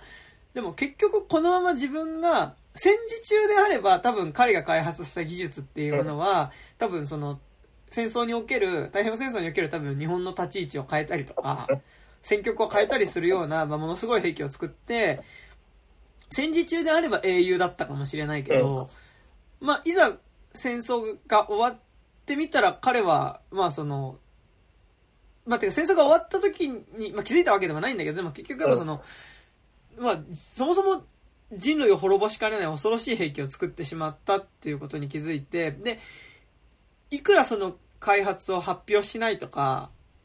その、設計図を結局燃やして葬ったところで、結局自分、作った自分が生きている限り、うん、多分、自分がその気になればその兵器を作れちゃうっていう時に、自分が多分生きてるっていうことは、この世を滅ぼす可能性って、なんかその、原爆が使われた太平洋戦争以上の戦争を引き起こす、その、要因になりかねないなっていう時に、彼は結局自分が好きだった。で、彼はまあ、今作の、えっ、と、神木隆之介も、まあ、自分が愛する女性になかなかその、触れることができないっていう不能感があるわけなんだけど、でも、芹沢博士が持ってる不能感っていうのは、なんで芹沢博士が、その、愛する女性に触れることができないかっていうと、まあ、自分が生きていると、彼女が生きていく明るい未来を、滅ぼすことになるかい自分がだから怪物だったことに気づいてしまってるからこそ、芹沢博士は、だから最後やっぱりその、まあ、水爆っていう同じくやっぱりその人類を滅ぼしかねないその、悪魔の発明がね、こう生み出した生物と一緒に、やっぱあれは心中してる。心中です。うんうん。見え方だから、やっぱハッピーエンドに見えないし、で、ゴジラが倒された後に、やっぱりその、こう、まあ、別のね、その、幼馴染の人の、まあ、別の今の婚約者みたいな人と、その、その、幼馴染が抱き合ったりとか、ゴジラ倒したぞって言ってよ喜ぶ人たちもいたりするわけだけど、でもって言った時に、あ、なんかこのゴジラがいなくなって、喜ぶ世界の中には、芹沢博士はそれは生きていけないよねっていう、やっぱり一末の寂しさっていうものが、やっぱり、一作目のゴジラだったと思うし、まあなんかある意味この作品って、それじゃあ芹沢博士かわいそうじゃねえかみたいな。だからなんか無理やりこう芹沢博士がなんかこう、幸せにななんかちょっと、なんかある種二次創作的っていうか、なんかその、これじゃ芹沢博士が可愛い、まあ別にこれ、芹沢博士と全然今回の神木隆之介全然被ってないんだけど、だからなんかちょっとその、ある種そのハッピーエンド準備してあげたみたいな感じがしてて、でもなんかその、それってなんか、同人誌とかでやる分にはいいと思うんだけど、なんかなんだろう、その、でも、じゃあ、その、特攻、なんかまあ、その、で、なんかそのやっぱ、そういう PTSD とかについて描いた作品って、ハッピーエンドで終わることって多分ほぼほぼないんだよね。そうだよね。うん。だから、なんか、やっぱ俺がやっぱ、真っ先に思い出すのはやっぱゴジラ一作目もそうだし、やっぱりその仁義なき戦い、広島市東編で、なんかやっぱその、特攻隊の生き残りっていうと、やっぱ俺は仁義なき戦いを思い出してしまうので、で、広島市東編って結局やっぱその、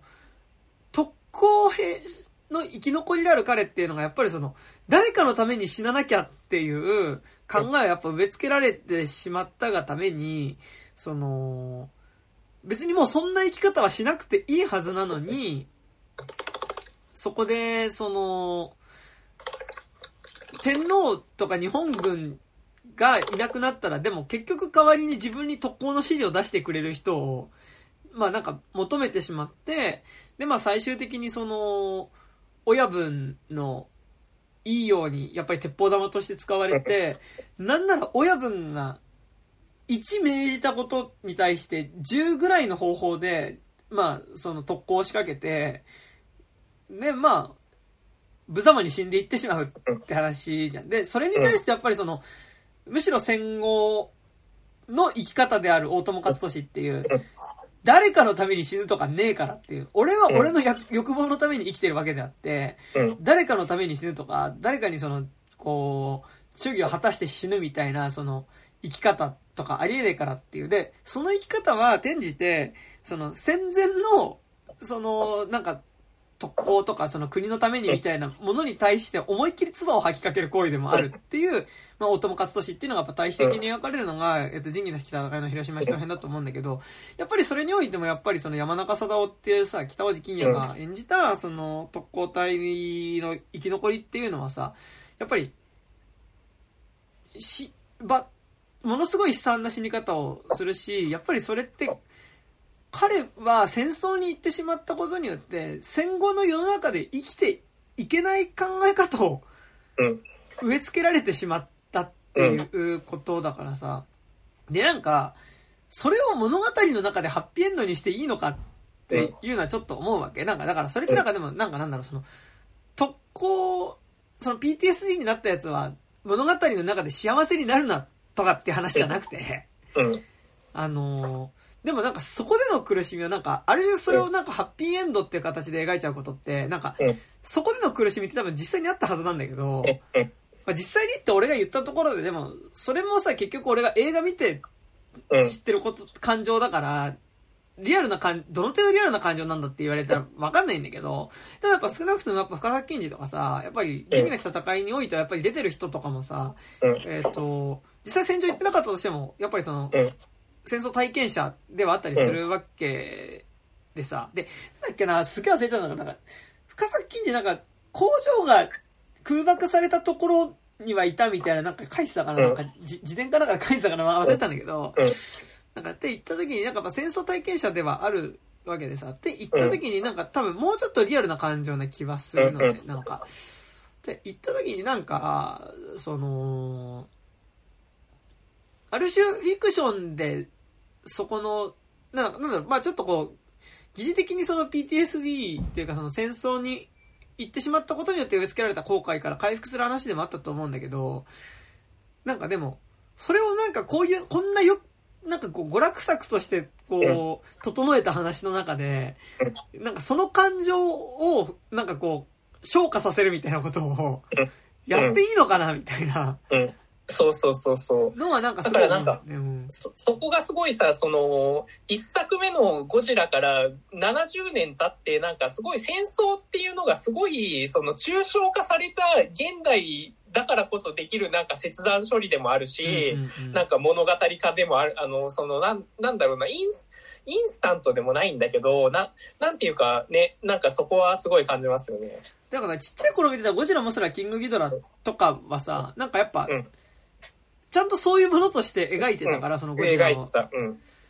なんかって言った時になんか結構そししかもやっぱそのゴジラって題材を使って、なんかそういうむしろそのなんかなんだろうなそのふふせ戦戦婚の日本にあったその黒い感情みたいな黒い感情っていうかうんそのをなんかなくしちゃった感じがすごい払拭しちゃった感じがすごいしてなんかなんだろうその時代に実際はあった暗い感情とかうん。辛いことっていうのを、なんか、なくしちゃった感じっていうか、なんか、うん。はなんかすごいして、うん。うん。うん。なんか、そ、それはどうなのっていうのは結構思ったんだよね。そううんうん。やっぱ、すごい歴史修正主義的だし、やっぱなんか、すごい、なんか、あの、まあ、実際にこう、リアリティ面とか無視するにしても、そのなんだろう、その後半、そのゴジラ討伐作戦のために、あの、元、あの、軍人たちが集まるじゃないですか。うんうんうんあの時にあそこにいる人を、その、まあ、じ実際にね、ああいうことがあるんだったら、5体満足の人しか絶対来ないと思うけど、でも、あそこで、なんか、あのーほぼ全員、あの、あの日、あの、整備兵の人はちょっと足引きずってたか。うんうん。でも、あのーなんか、その、少尉軍人みたいな人って、この映画全く出てこないね、なんかさし、、街とか歩いてもさ、そのさ、うん。その裸足の弦とかで、と裸足の弦じゃなくてもよ、普通のさ、うん。なんかやっぱうん。60年代、50年代、70年代くらいまで映画とか見てるとさ、やっぱさ、街にさ、あの、松別でついた少尉軍人がハーモニカ吹いてるっていうのはさ、うん。結構なんか、普通にいるじゃん。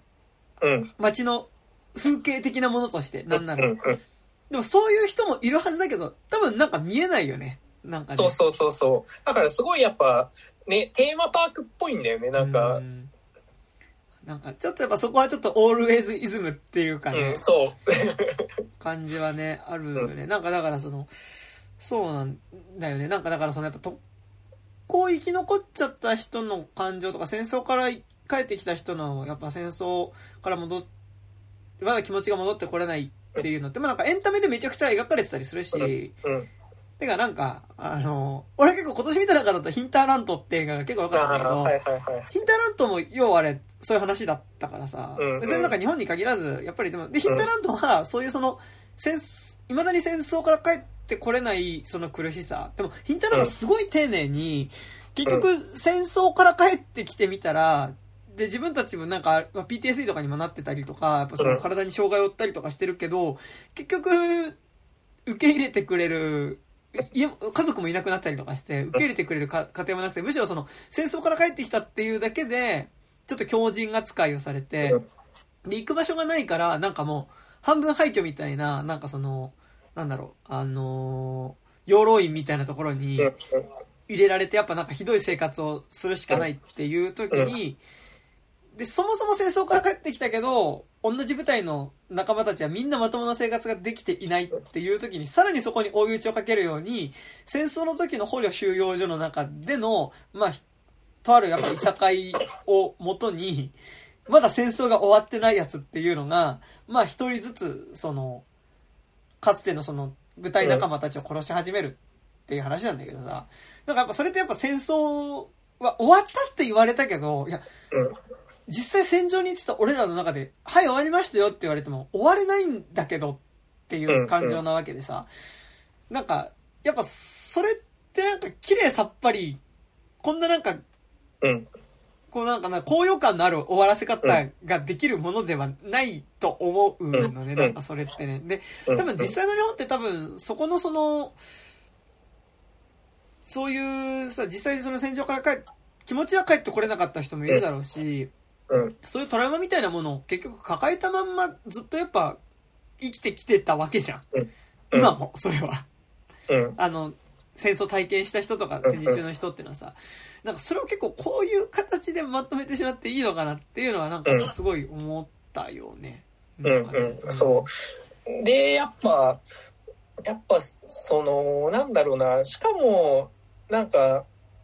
やっぱ、そこに対して、やっぱ、そこでゴジラ表彰っていうのが、やっぱり、うんゴジラ表彰とこ、ゴジラっていうものと、その、この作のバランス感っていうのが、すごいやっぱ合ってない気はしてて、うんうん。特に日本製のゴ、まあ、まあ一作目だけど、その、ゴジラってやっぱりその、重す、重めの話題、お重めのその、象徴じゃないですか。うんうんうんそのゴジラっていう悲惨だったり、核だったり、その戦争だったりとか、そういう象徴のものに対して、このやっぱ、そ、そそれを描きたいんだったら、やっぱこのバランス感の作劇じゃダメうんうん着地の作劇じゃダメだよねっていうのは、すごいあって、あの、なん、すごい噛み、噛み砕いて言ううんとというか、その、大雑把にくくってしまうと、これってさ、その、シャマランのサインとさ、あサインのホワキン・フェニックスとさ、悩んでること一緒でさ、あの時の三振のせいでっていうのがさ、最後フルスイングするわけじゃん。そうだね、そうだねそ。れ、それと全く一緒でさ、そのさ、そのサインみたいなバカバカしいけど、っていうか、その、なん、サインみたいなさ、その、物語の方向性だったら、それってすごい、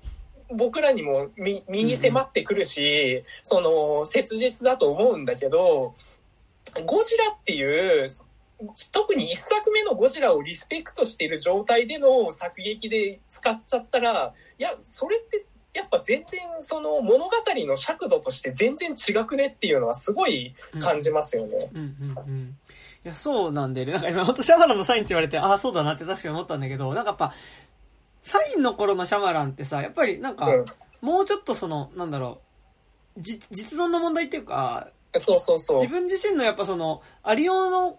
が、要はなんか自分イコール世界みたいな世界の捉え方の話をやっぱずっとした気はするから、なんかそれにおいてやっぱりその、自分のそのやっぱこう、なんだろうな、不能感のきっかけの出来事をもう一回やり直させる存在として、なんか宇宙人っていうか、そうまあ。でもさらさら、ねねネタバレしちゃったけど、なんかこう、うん宇宙人が出てくるみたいなことっていうのは、バカバカしいけどそれはありなわけ。うんうん。サイコマジック的な意味で。うん。そうそうそうそう。ありだと思うんだけど、今作って、なんか本当にその、不能感を払拭するための、で、サインに比べたら戦後日本っていうところで、なんかもうちょっとこう、社会的な主人公っていう感じに設定されてはいるけど、でもなんかやっぱ、結構やっぱ、歪小化されたゴジラではあるよねっていうか、そうそう。うん。なんかやっぱ神木くんの感情が具現化したものである感じがするんだけど、うん。なんかなんだろう、その、もちろん一作目のゴジラにおけるゴジラも、その芹沢博士の、その、自分自身の発明してしまったものに対する恐怖とか、発明してしまった自分自身が怖いみたいな感情の具現化とかって言えなくもないかもしれないけど、うんでもやっぱ一作目のゴジラってやっぱ、ゴジラはゴジラ単体としてやっぱ、うんこう、なんだろうな、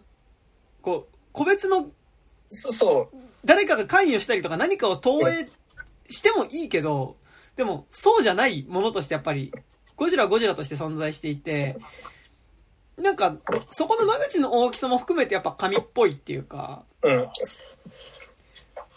っていう感じだったと思うんだけど、なんかその意味で言うとやっぱ結構すごいこう、歪小化されてはいるよねって感じがするよね。うんなんかね。そう。うーん。あとなんかなんだろう。ちょっとなんか PTSD ものって言った時に、やっぱりなんかそれってそのなんだろう、戦争から帰ってこれなかった男、まあ結局うん第二次大戦の時はやっぱ男性兵士がお多い、特に日本はさ、男性兵士が多いから、うん。まあその、男の話になるのはわかるうん。し、で、やっぱそこにその、さ、軍隊の中で植え付けられた町相撲だったりとかさ、まああったりするから、やっぱその男の話になるっていうのはわかるんだけど、なんかやっぱ、あまりにも男たちの戦後としてだけ描きすぎじゃねっていうのをめっちゃ思って、なんか、ああの、やっぱね、なんか浜辺美波が、うん。あまりにも、なんかその、不能感を抱えた、神木隆之介が抱きしめることができない相手としてやっぱ出てきて、で、かつ、それをなんか、最後抱きしめられるようになるラストのうん。ために浜辺美波がいる気がして、なんかう、ん。あんまり、なんかな浜辺美波にとっての戦後とか、うん。浜辺美波にとっての戦中だったりとか、なんか、やばい、なんか、浜辺美波にとっての戦後とか、浜辺美波にとっての戦中自分で言ってて何言ってんだって思っちゃったんだけど、浜辺美波にとっての戦後とか、浜辺美波にとっての戦中とか、っていうことは強いて言えば、浜辺、浜辺美波にとってのゴジラっていうものも、あの映画の中には存在するはずなんだけど、なんかやっぱこう、少なくともやっぱり描かれ方としては、その、不能感を感じていた神木隆之介および、それが払拭された神木隆之介をやっぱこう、受け止める存在っとしてしか存在してない気がして、うん。あのーなんか、それでやっぱこう、女性キャラクターからの戦後っていうのがあんまり戦後だったり戦中とかあんまり描かれてない気がしてて、うん。なんか、それで言うとなんか、一瞬安藤桜演じる、隣のおばちゃんっていうのが、まあ、帰ってきた神木隆之介に対して、おめえなんでおめえのと帰ってきたんだっていうことを言って、で、お前が特攻しなかったから、うちの家族が死んだんだっていうことを、まあ、言うシーンがあって、まあ、安藤桜演技上手いからってのもあるんだけど、うん。なんか、あそこにだけ一瞬、なんか女性キャラクターにとっての戦後っていうのが一瞬うん見えた気がしたんだけど、なんか俺なんとなく、俺安藤サクラのキャラクターなしにして、うん。俺あそこ浜辺美波で、安藤サクラと浜辺美波を、うん。二人のキャラクターじゃなくて一人のキャラクターとして描けばうん、なんかまだかろうじて、なんか女女性の側からの戦後って多分描けたはずだと思うんだけど、なんか分散させちゃったことで、なんかすごい浜辺美波がすごいキャラクターっていうか、うん。本当にさ、主人公のことを待ってくれて、しかも受け全受け入れしてくれて、しかも待ってくれる、もうあの、いつの時代のヒロインだっていうね。そう、になっちゃった。らす、で、なんかさ、で、そこのヒロインとさ、実際のその戦後の苦しみとかがあって生活みたいなものを背負ってるように見える安藤サクラはやっぱ別として分けてるわけじゃん。うん、そう、うん、うん。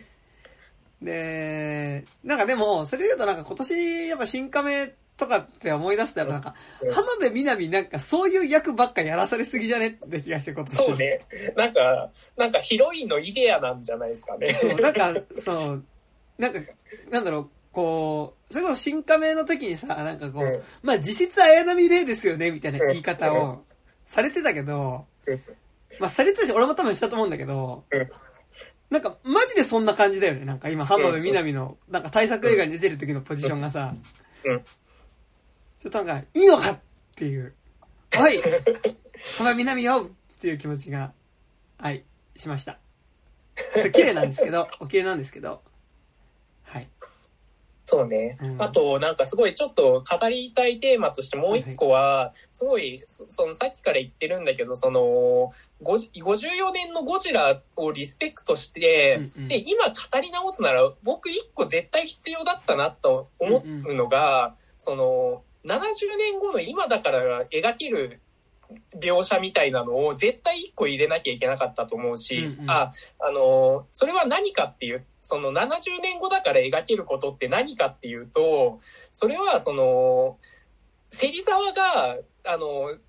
生きれなかった未来を僕たちは生きてるわけじゃないですか。うんうんうん現実の2023年として。うんで、そこに対するひ、あの、そ、それを肯定するなり、批判するなり、それはその、作り手の自由だと思うんだけど、そこに対する、その、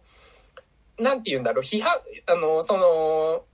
肯定するにしろ否定するにしろ何かしらの視座みたいなのを入れたい入れとかないとその語り直す意味ってないなかったんじゃないのかなっていうのは思ってて、54年の当時はそのこれから日本がどうなっていくかって分からなかったじゃないですか、うんうんうん。だからだからこそそのあのカップルの成立とにあのゴジラが死んだことによってこれから希望がっていんうんううん。エンディングにこれから戦後しこの輝かしい戦後社会を生きていくんだっていうそのまあ希望希望感あふれ、せあの、悲しいけれども、あの、希望感あふれるエンディングを描けたわけじゃないですか。うんうんただ、今の僕らって、その後の現実を生きちゃってるわけじゃないですか。うんうんだから、同じ着地にするのは絶対無理だと思うんですよ。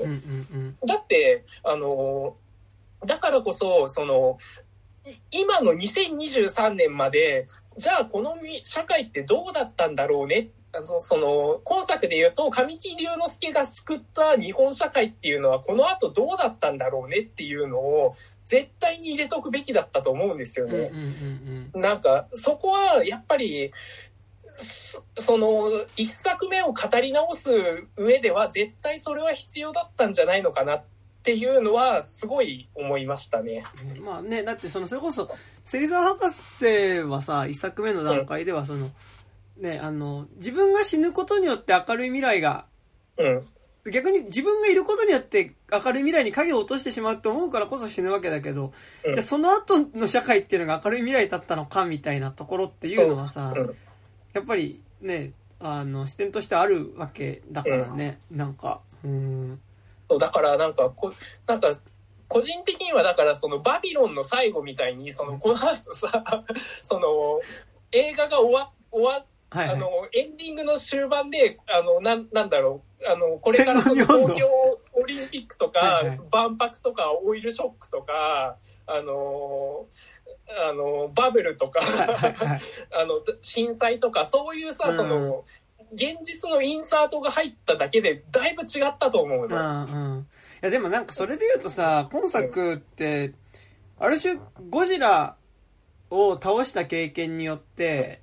多分その今の日本の延長線上とは違う日本になっちゃってる気はするのよねうんうん。そうね、確かに。でなんか俺そこのなんか戦争に対するそのなんか敗北感っていうか負の感情がないままうん。なんか進んでった先の日本ってうん今の日本よりろくなもんじゃねえんじゃないかなっていう気がするからうんそうなんかそのなんかなんだろうなそのやっぱネガティブな部分っていうのがやっぱすごいこう除去する過程にも見えたからね。でなんか別にまあなこれは一作で完結してるからだけどなんかこの先の日本みたいなことを想像するってなるとなんかちょっと違うんじゃないかなっていうかなんかうん。その今以上に戦争に対するためらいがない感じっていうかになってそうだなって気も。だってさある意味こうちゃんと組織がなってれば戦争し勝てたはずだっていうイズムでもあるような気がするから、今回のそそうだよ。うん、絶対そうだよ。だって、うん。この映画は。でなんかいやこれ本当これ俺が性格良くないからこういうこと言うんだけど、うん。いやゴジラ倒せたんならさ、うん。俺たちもう一回頑張れば、うん。いけんじゃないの？みたいなことを佐々木蔵之介が言い出すと、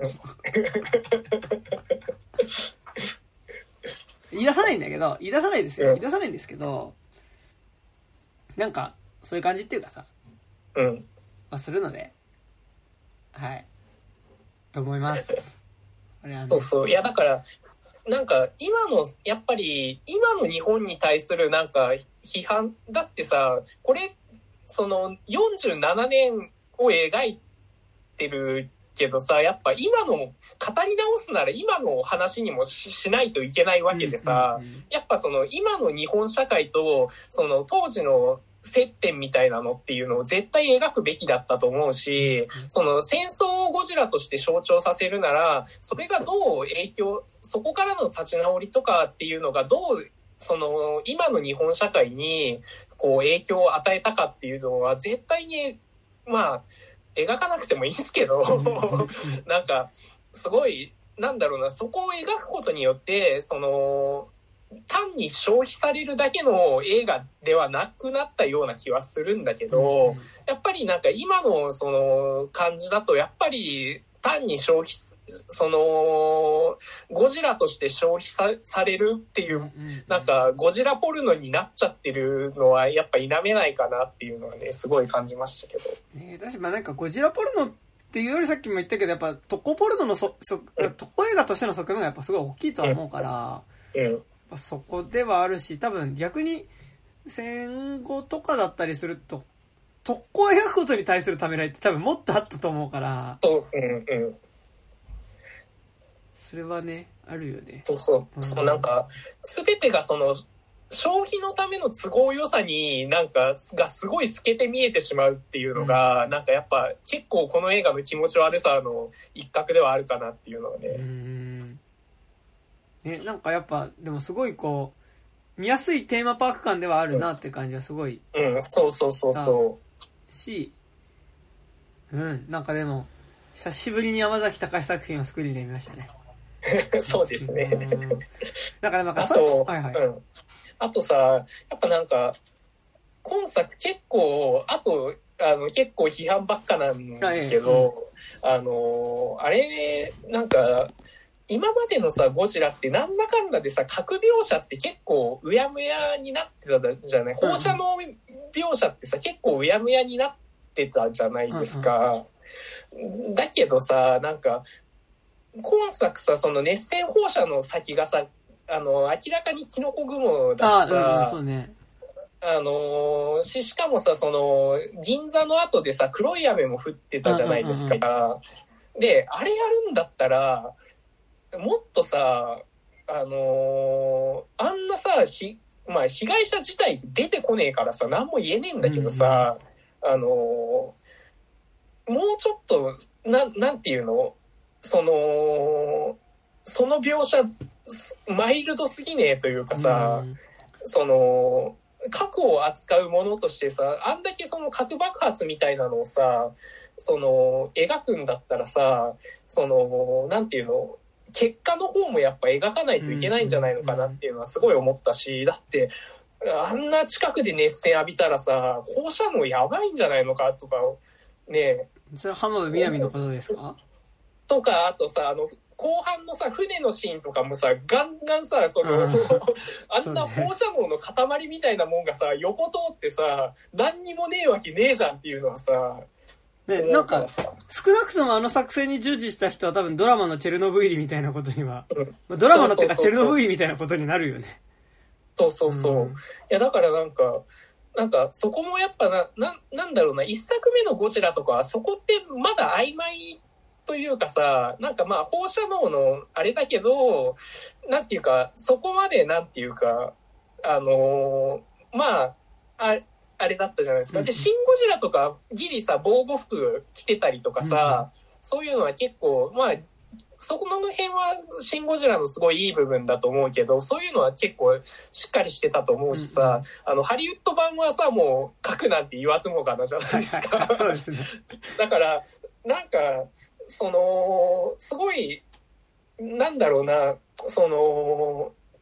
今作なんかすごいハリウッド版のダメな部分の核描写だけ持ってきたみたいな感じはすごいして、なんか、そこもなんかもうちょっとどうにかならなかったのかなっていうのはすごい思いましたね。でまあなんか、しかも一作目はやっぱ時代も時代だからさ、多分その、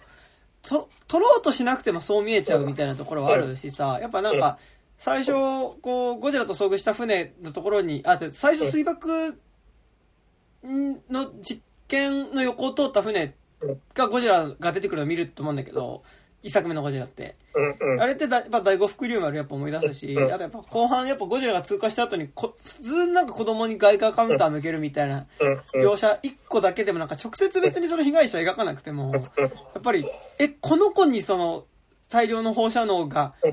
かかってるってことはみたいな想像にはやっぱなったりするからさ。って思うとね、なんか、ちょっとそこのやっぱ核との距離感みたいなのもあったりはするよね。うん。そうそう。で、しかも、あの、それでさ、その、もうちょっとさ、無害というか、なんか、もうちょっとなんて言うんだろう、放射能はそこはファンタジーですよ、みたいな描写ならまだ許せるんだけど、ガンガンさ、ゴジラを探知するのにガイガーカウンター使ったりさ、カチカチカチって言ったりするからさ、あ、そこは使うのね、みたいな。うんうんうん。その、もう、それはもう都合じゃんっていう、もう作劇の都合でしかねえじゃんっていうのが思って、それも結構、これはちょっとまずいんじゃないのかなっていうのはね、思いましたね。ねえ、なんか別に最後浜辺美波見つかった時なんかちょっとこう、ないよね、別に。普通に、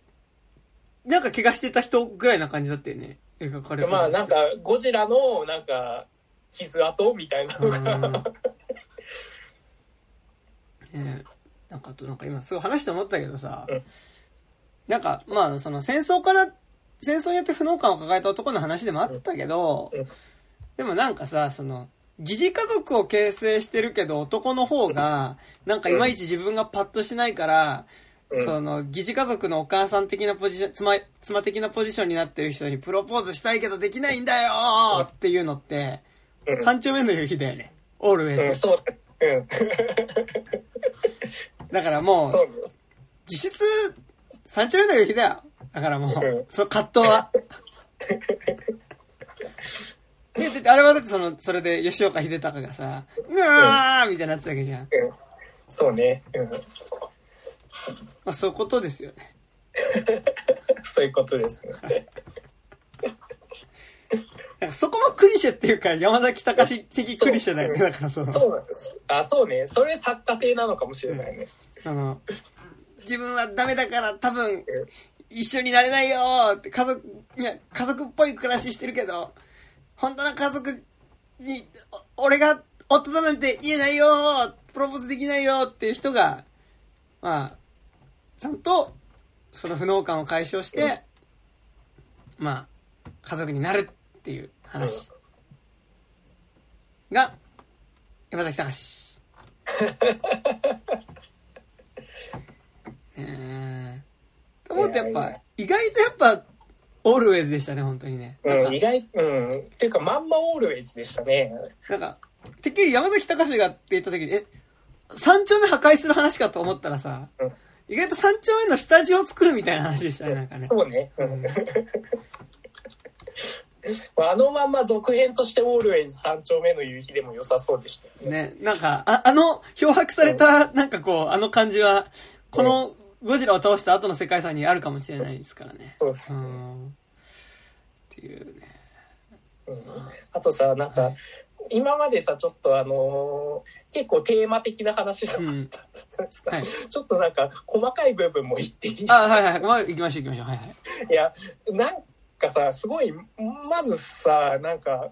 すごい疑問だったのがさ、あのーあのー後半の作戦納得いきました？え、なんかだから、し、すごい一気に沈めて、うん。で、まあその、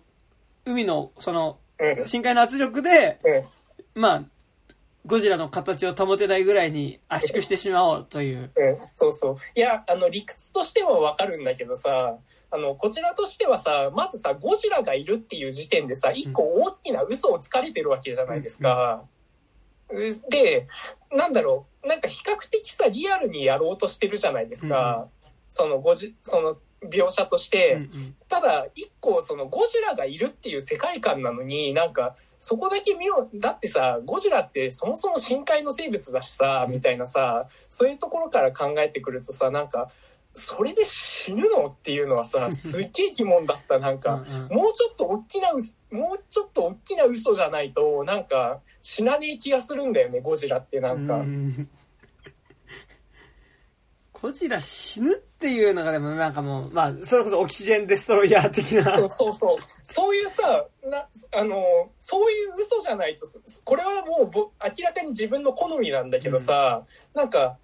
だってさ、あの、自分の傷再生したりする世界観なんでしょ、うん。それ、それがさ、その、あの、水圧の変化でさ、死ぬってさ、なんか、すごい良すぎねっていうのはさ、生物の方、でもなんかそこはちょっと正直さ、多分なんかシン・ゴジラ以降のって感じはするけどさ、なんか、まあシン・ゴジラって決定的に生物の形はしてるけど、そもそも生物っていうか、うんうん、なんか、得体の知れない塊うんうん、一応なんか生き物っぽい形はしているけれどもっていうものとして描いてたと思うんだけど、今作のゴジラの再生の仕方はまさにそういう再生の仕方じゃん。うん。なんか泡みたいなのがシュワシュワシュワシュワってなってさ、うんなるみたいなさ。ってなると確かにその生物を倒すみたいな理屈でいけるのかみたいなさ、そうそうそうそう。っていうのなんか、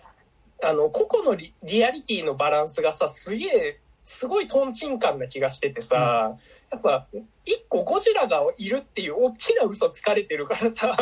もうちょっとなんて言うんだろう、映画的な、その、なんか、んあのね、オキシジェンデストロイヤー的なさ、ものでも、まあ、ちょっとバカバカしくなっちゃうけど、っていうのはね、あったし、なんか、あの実験のシーンもさ、なんかすごい、なんか、あの、ミーティングの時にさ、あの、吉岡秀隆がさ、ドヤ顔でなんか、あの、水槽を出してきたじゃないですか。あのシーンさ、もあの、あ、オキシデンデストロイヤーやるのかと思ったらさ、なんか、泡出すと沈むんですよ。ああ、みたいな。でもさ、あれでオキシデンデストロイヤー出しちゃったらさ、うんなんか、あれじゃん。え、吉岡秀隆も死ぬってこと？みたいなさ。え、じゃあ、え、なんか、え、ちょっと神木隆之介はとりあえず上ぐるぐる飛んでればいいのかな？みたいなうん。感じになっちゃうからさ。うん。そうそう、なんか、そこはなんか、もうちょっとなんか、なんか個々のリアリティバランスみたいなのをもうちょっとあってもよかったのかなと思ったし、あとなんか、あの、対ゴジラ戦で言うとさ、あの、ゴジラにさ、あの、あの、巻きつけるシーンあるじゃないですか。あの、戦艦で、うんあ、あの、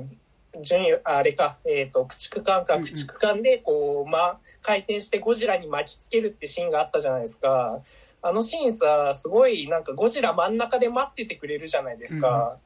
あの時さ、あそこさ、水深、あの、100、あ、1500メートルとかだからさ、足ついてないからさ、ちょっと潜っちゃうもんね。ああの、ゴジラがさ、必死にさ、あの、シンクロの立ち泳ぎしてるんだなと思うとさ、なんかすげえ一気に可愛くなってさ、あ、ゴジラさん可愛いって思ってさ、なんか、すごい、結構バカバカしくなっちゃいましたね。そうなんだよね。なんかだからその、そもそもゴジラは深海にいるんですって、深海にたいるから沈めるんですってなんだけどさ、いやってことは潜れるんだよなっていう感じもするしさ。そうそうそうそうそう。で、しかも、あそこでなんでずっと立ち泳ぎして待ってくれるのかも完全こちら側の都合だしさ、あでも一応あれはあれ、神木くんが上で頑張って挑発してるからじゃないの？一応。まあ、わかるけどさ、わかるけどもっと動けよって思うじゃん、だって。いやそうですよ。いやもう、でもなんかあそこまでうまくいっちゃうんだったら逆にさ、うん。ゴジラ倒したっていうところで、はって気づいたらさ、あの、大戸島でさ、まさにあの、下半身がもうなんかズタズタになってる、こう、神木隆之介がさ、あの、目覚めるとかさ、あ、夢だったんだ、とかの方が、なんかね、あそこまで綺麗にいっちゃうとね。そうね。えそうそうそう。しかもなんかさ、あの、戦闘機一機でさ、ゴジラ、そんななんか気になるっていうのはすごい思った。なんか、あれはすごいゴ、ゴジラの目線に立ったらさ、多分ハエぐらいじゃん。うん。ハエぐらいあんな追うみたいな。因縁の神木くんだから、やっぱりあれは。そこは認識してくれてたんだ。あいつかあいつかあいつかって気分だったんじゃないですか？わかんないけど。よかったとこで言うと、ゴジラが出てくる前に、なんかう、ん深海魚浮かんできたぞって言って、なんか、マジで得体の知れない肉片みたいなのがいっぱい浮かんでくるのは、なんか良かった。ああ、確かに。でもさ、あれすごい謎だったんだけど、あれってさ、なんで死んでんのかなと思って。ああ、放射能ってことなんじゃない？でも、あの、放射能だとしたら、あの、戦後の実験で放射能化してるんだから、戦中で、あの、魚が上がってくるのおかしいんだよ。うん。なんか、だから、だから多分、放射能で死んでねえんじゃねえのかなっていう気はして、そうすると、あの魚何だったのかなっていうのはね、すごい気になりますよね。なんか、ね、まあ、気になるわ。そう、なんか、深海魚って言われたから深海魚なんだなって思ったけど、うんうんそもそもなんだかよくわかんねえぞこれっていうのがすごい素敵でしたね。うんああ、そうね。ねビジュアルはね、良かったけど、あれなんで上がってきてるのかなっていうのがね、すごいなんか、あの、放射能じゃないとするとなんかゴジラが、なんか、毒吐いてるみたいななんか、じゃあ、じゃあもうそもそも放射能うんぬんじゃなくてこいつ有毒じゃねえかよっていうね。うん。そうそう、なんか、ちょっとそういうのもなんか意外と突っ込みどころだよなっていうのはね、思いましたし。いや、まあそうですね。うんなんかあありますか？良かったとことかと。良かったところあるかな でもあれだよね、なんかあの、ゴジラが東京に来るところは、一作目の東京を襲ってくるシーンを別アングルでやろうとかはいろいろ頑張ってやってたよね。うんうんうん。そううね。ん。あの、一瞬で終わる電車の下り結構やたらちゃんと長くやったりさ、あそうね。うんうん。電車の中ですごい大変な浜辺美波を描いたりさ。うん。でもなんか、なんか、いいんだけどさ、なんかすごい、なんか、あのーリアルにやろうとするのか、映画的にしようとするのかの基準が全然なんかシーンごとによってバラバラな気がしててさ、その映画によってはさ、あそこで浜辺美波が生き残るっていうのは全然アクション映画とかならありじゃないですか。うんうんうんだけどさ、なんかシリアスなさ、そのディザスタームービー系だとさ、まず水落ちた時点で死ぬわって感じじゃないですか。うんうんうんだからなんか、そその、なんて言うんだろう、乱高下具合っていうか、ここはシリアスだけど、ここはなんか映画的な嘘つくよねっていう、うん乱高下具合の統一感がなかったから、なんかそこもなんかすげえ、個人的にはすごいノイズが多くて、うんなん。か画面に集中、なんか、これはどっちのトーンで見ればいいの？うん。みたいなのはすごいなんか探り探りやらなきゃいけなくて、そこは結構、あの、だから、やっぱいいシーンはあったんだけど、なんか、そこについてチューンアップするのが大変だったというか、だから、電車走ってるシーンだけ急にミニチュアになるしね。そうそうそうそなんかその、特撮っぽさも入れたいってことだったんだろうけど、なんかそこもちょっとなんかよくわかんない感じでは確かにあったよね。なんかね。う、そうそうそうーん。そうですね。あとなんか、船を追っかけてくるゴジラの顔のアップはすごい良かったですよ。う。ああ、うんそうね。うん。そこはとても良かったです。うんうん。そんまあでもなんか、あのーやったかみたいなのもすごい天丼になっちゃってたしさ、あのーもうちょっとなんか他に言いようなかったのかなとかはすごい思いましたね、なんか。うんしかもね、なんか、ゴジラ追っかけてくるとこはいいんだけどさ、そこの手前でなんか、あたふたしてるのがさ、あたふたしてる中で特に目立つのがやっぱこう、佐々木蔵之介と吉岡、あのテンションの吉岡秀隆っていうのがさ、結構きついよね。やってますみたいなさ。あれはなかなかね、あの、俺、あの、さ、下、一番下のやつみたいなのがさ。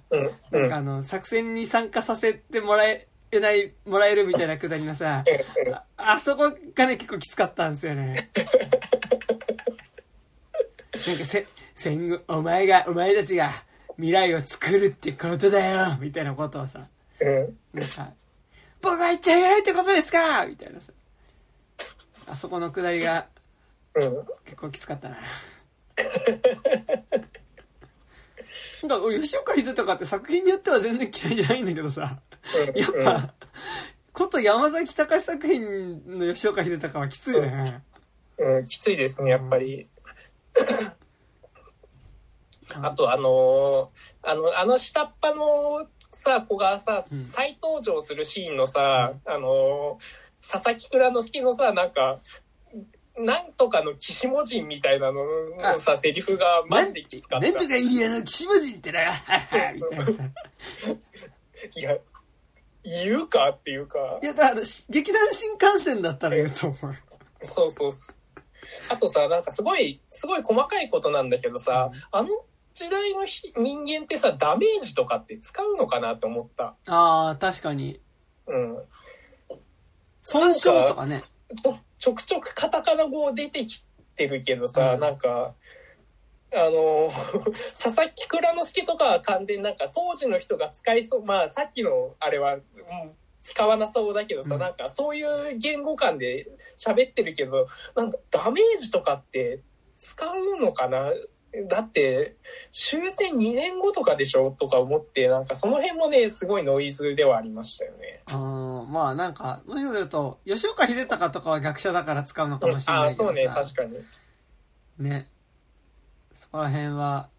謎でしたね。うん。そうね。なんかでも、みんな後半楽しそうだったよね。あの、ゴジラ倒すときね。ああ、そうね。うん。そう。そう、そんな感じかな。まあ、あと、なんか、あの、あこれもいい、なんか、一気にすごいバカバカしさアップの点としては、あの、神殿が出てきたところはちょっと笑いまし、笑っちゃいましたね。あの、か、あの、神殿ってあの飛行機あるじゃないですか。あれ、あの、やっぱ架空、架空戦機の花形を、あ、ここで使ってくるんだなっていうのはね、すごい思って、あそこで一気にバカバカしさが、あの、アップしましたけえ、ど。ど、どういうあれなんですかあれは？あ戦闘機ねああの。あ実際にあの飛行機あってその試験飛行1回とかは飛んでて、うんうんあのいかんせんそのロマンをあのミリオタたちがロマンを感じる、うんあの機体形状をしてるのであのめちゃくちゃロマン兵器として、はいはいあのあれなんですけど実際は試験飛行の段階でめちゃくちゃ使えなくてそのまま多分あの戦争続いたとしても多分使い物にならなかっただろうって言われてる兵器ですね。あ、なるほど。じゃあそれは満を持してばぶつけてくるってところで、まあ上がる人はめっちゃ上がるみたいな。あの、ミリオタは結構上がるかもしれないですね。あの、従順の高尾とかも出てきましたしね。なるほどね。やっぱなんか、やっぱ、そ、そういうツボはやっぱあるわけね。なんかね。うん、そういうツボは結構あったと思う。なるほどな。なんかそういうの知ってたらもうちょっと楽しみだかな、じゃあな。そうね。うそうね。ん多分戦、戦車詳しくないからあれだけど、多分、あの、一瞬出てきた戦車とかも多分上がる人はめっちゃ上がると思う。ああ、あの国会の前に並んでて、あれ違うか。そうだっけ？うんうん。なんか最近、昔のゴジラ見直したからさえ、なんかちょっとごっちゃになってんだよね。54年版となんかちょっと絶妙に。はいはいはいはい。そうなんですよね。まあなんかあとあの、こう、放射熱線出す前にこうさ、背中がこうチャージされ、背びれがチャージされていく感じとかもさ、まあ好きな人は好きそうだよね。なんか俺はなんかメカメカしすぎてちょっとあんまり好きじゃなかったけうんど、うんうんうん。わかる。あのー僕はどちらかというとあんま光ってほしくない派なので、うんうんうん。うんなんかって思ってやっぱゴジラ描写っていう意味ではマジでシンゴジの ゴジラはやっぱ良かったなっていうのはうんうんうん。すごい思うし、あとなんかなんだろうな、結構やっぱ最初からめっちゃ見せちゃうじゃん。そうね。うんうん。なんかそれもしかすると、なんかこの映画がなんかそのやっぱ、神木隆之介にとっての敗北感っていうか不能うん後悔の象徴としてゴジラを出すのであればやっぱそれを隠さないでも思いっきり出していくってのはありなのかもしれないけど、うんでもなんかやっぱちょっとこうジュラシックパークっぽかったりとうんかさ、する割に、結構エメゴジっぽかったよあ、ね。ね、うん。うんでもなんかさ、うんだったらなんかももうちょっと出し方とかやっぱ最初目だけ出すとかさ、手だけ出すとかさ、するけど結構もう最初から、あ、どうもみたいな感じで、臆面もなくね。まあなんか、でも、最初のゴジラの形態の時になんかこう、逃げてる、こう、仲間が、なんかこう、うん。結構、なんならバカっぽく見えるぐらいなテンションで、なんか上からガブって噛まれて、うわうわうわって言った間になんか、こう垂直に投げられるみたいなのとかは、あ、なんかでも、実際、こんなバカバカしいかもって感じがして、なんかあそこはちょっと良かったです。うんう。うんんなんかあの、ゴジラがさ、人を噛んで投げ捨てるのはすごい良かったっすよね。ね、なんかあの、なんか一瞬あそこだけバカっぽいじゃん。うんうんうん。でもなんか、あ、バカっぽいもんなのかもみたいな。なんか、なんか、あのうん、バカっぽい、狙ってんのかわかんないけど、なんか、バカっぽいから逆にリアルっぽいシーンが結構あった気がして、あの、ゴジラに、あの、爆弾、ゴジラの口の中に爆弾を最後さ、神木隆之介がさ、爆弾っていうかあの、戦闘機そのまま突っ込む時もさ、なんかあの、あ、なんか、綺麗にはまっちゃったみたいな感じっていうかさ、なんか、あ、はまっちゃったよ、これ、ぐらいなうん。感じ。あ、抜けなくなっちゃったこれどうしようみたいな感じっていうか。でもなんかあの、じなんか、あ、でも実際多分こんなバカっぽいかもって感じがなんかして、なんかあそこはね、なんか良かったかな。うん。